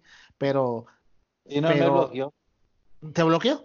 ¿Quién? Sí, él me bloqueó, sí. Sí, Seth Rollins lo bloqueó. a- Oh, sí. a Y The Man. Eh, Estoy seguro que estás luchando para que te bloquee también. No, no lo dudes que lo Yo haya estoy- pasado. No, yo no, no- yo no la sigo porque yo, nada. Los rumores son que la camiseta que tú tenías de The Man la estás usando para limpiar la parte adentro de la, de la, de la goma De de, la guagua, guagua, sí. de los guardalodos. No, no, lo yo- que se dice. Yo, yo lo estoy usando ahora como máscara, lo que me compró uno. Ah, esa es buena. O como, pa- pa- o como para pañitos para checar el aceite. Sí, sí. Bueno, gente, definitivamente qué bueno que podemos hablar de lucha libre. Yo espero, ¿verdad? Eh, como dije la semana anterior, eh, que yo sé que, eh, ¿verdad? Pues fue un episodio muy raro, pero eh, espero que todos estén bien, que estén a salvo, sigan las instrucciones de las autoridades de salud. Eh, juntos vamos a salir de toda esta vaina. Definitivamente quiero que, ¿verdad? Todos estemos bien, que salgamos a la normalidad, que podamos tener buenos shows de lucha otra vez, que podamos asistir a shows de lucha Sí, Eh, y sobre todo pues que, que nos mantengamos juntos, unidos como familia, eh, como seres humanos que somos. Eh, pero yo estoy sumamente agradecido con la compañía AEW por darme un buen rato de entretenimiento ayer y espero, ¿verdad? Que aún, obviamente tomando todas medidas de seguridad, puedan la semana que viene darnos otro programa porque hace falta. Así que yo de mi parte me despido, le doy las gracias a todos por su continuo apoyo, eh, por hablar con nosotros en las redes, por eh, ¿verdad? estar ahí eh, apoyándonos, a Luisito y a Peyot que siempre están dispuestos a, a tener esta conversación de panas aquí de lucha libre. Les doy las gracias y le doy la oportunidad a Luisito para que hable y luego él la pasa a Peyot para que Peyot cierre esta noche. Gracias por estar con nosotros. Espero que por lo menos se entretuvieron con nosotros un rato. Este, todo será, este, todo tiene su tiempo. Vamos a pasarlo bien, lo mejor que podamos. Cuídense, eh, ser responsables con lo que está sucediendo. Espero que todos estén bien. Síguenos en las redes sociales y hasta la semana que viene. mi gente, que yo tengo que decir que todos estos compañeros míos no hayan dicho. Yo sé que es bien difícil hacerle caso al gobierno porque generalmente son unos tráfalas, pero yo creo que esta vez es momento de que le hagamos caso a, a las autoridades y a las personas que tienen, pues, o deberían tener el bien común eh, de todo el mundo como su norte. Y por favor, si a usted le, dicen que se quede en su casa, como somos los que estamos aquí en Puerto Rico, haga caso. Si usted en Estados Unidos dicen lo de social distancing, y por favor, haga caso. Esto no es una broma, esto no es un juego. Eh, yo sé que uno siempre piensa, "Ah, eso a mí no me va a dar, pero queremos que sea así, para que usted se asegure, siga las instrucciones más básicas del mundo.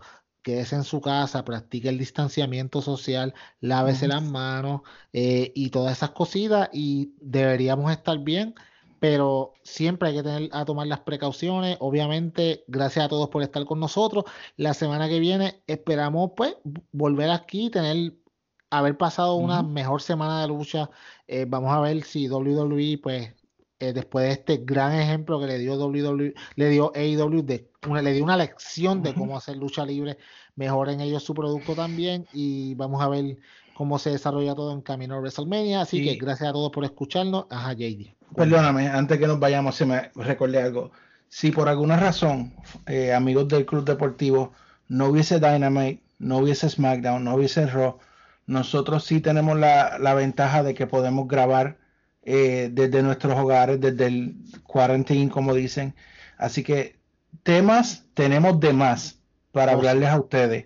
Así que aunque no haya Raw, SmackDown o Dynamite por alguna razón fuera de nuestro control, va a haber club deportivo mientras tengamos servicio eléctrico, eh, internet, va a haber Club Deportivo, tendremos diferentes temas que, como dijeron Triple H y Cody, nuestra eh, eh, meta es, aunque sea por una hora, dos horas, ayudarle a usted a despejar su mente. Así que aquí estaremos nuevamente. Perdóname y ahora sí, pero yo despídelo. Eh, gracias a todos por escucharnos y la semana que viene estaremos aquí de vuelta con otro episodio más de tu podcast preferido en español, del que te hace feliz todos los viernes o sábado o domingo. Si lo quieres escuchar un par de veces, no nos molesta, en confianza. Pero el podcast que tú prefieres para contenido de lucha libre en español, el Club Deportivo Podcast. Sí, señor. Muy bien. Muy Qué bien. du- Qué duros son.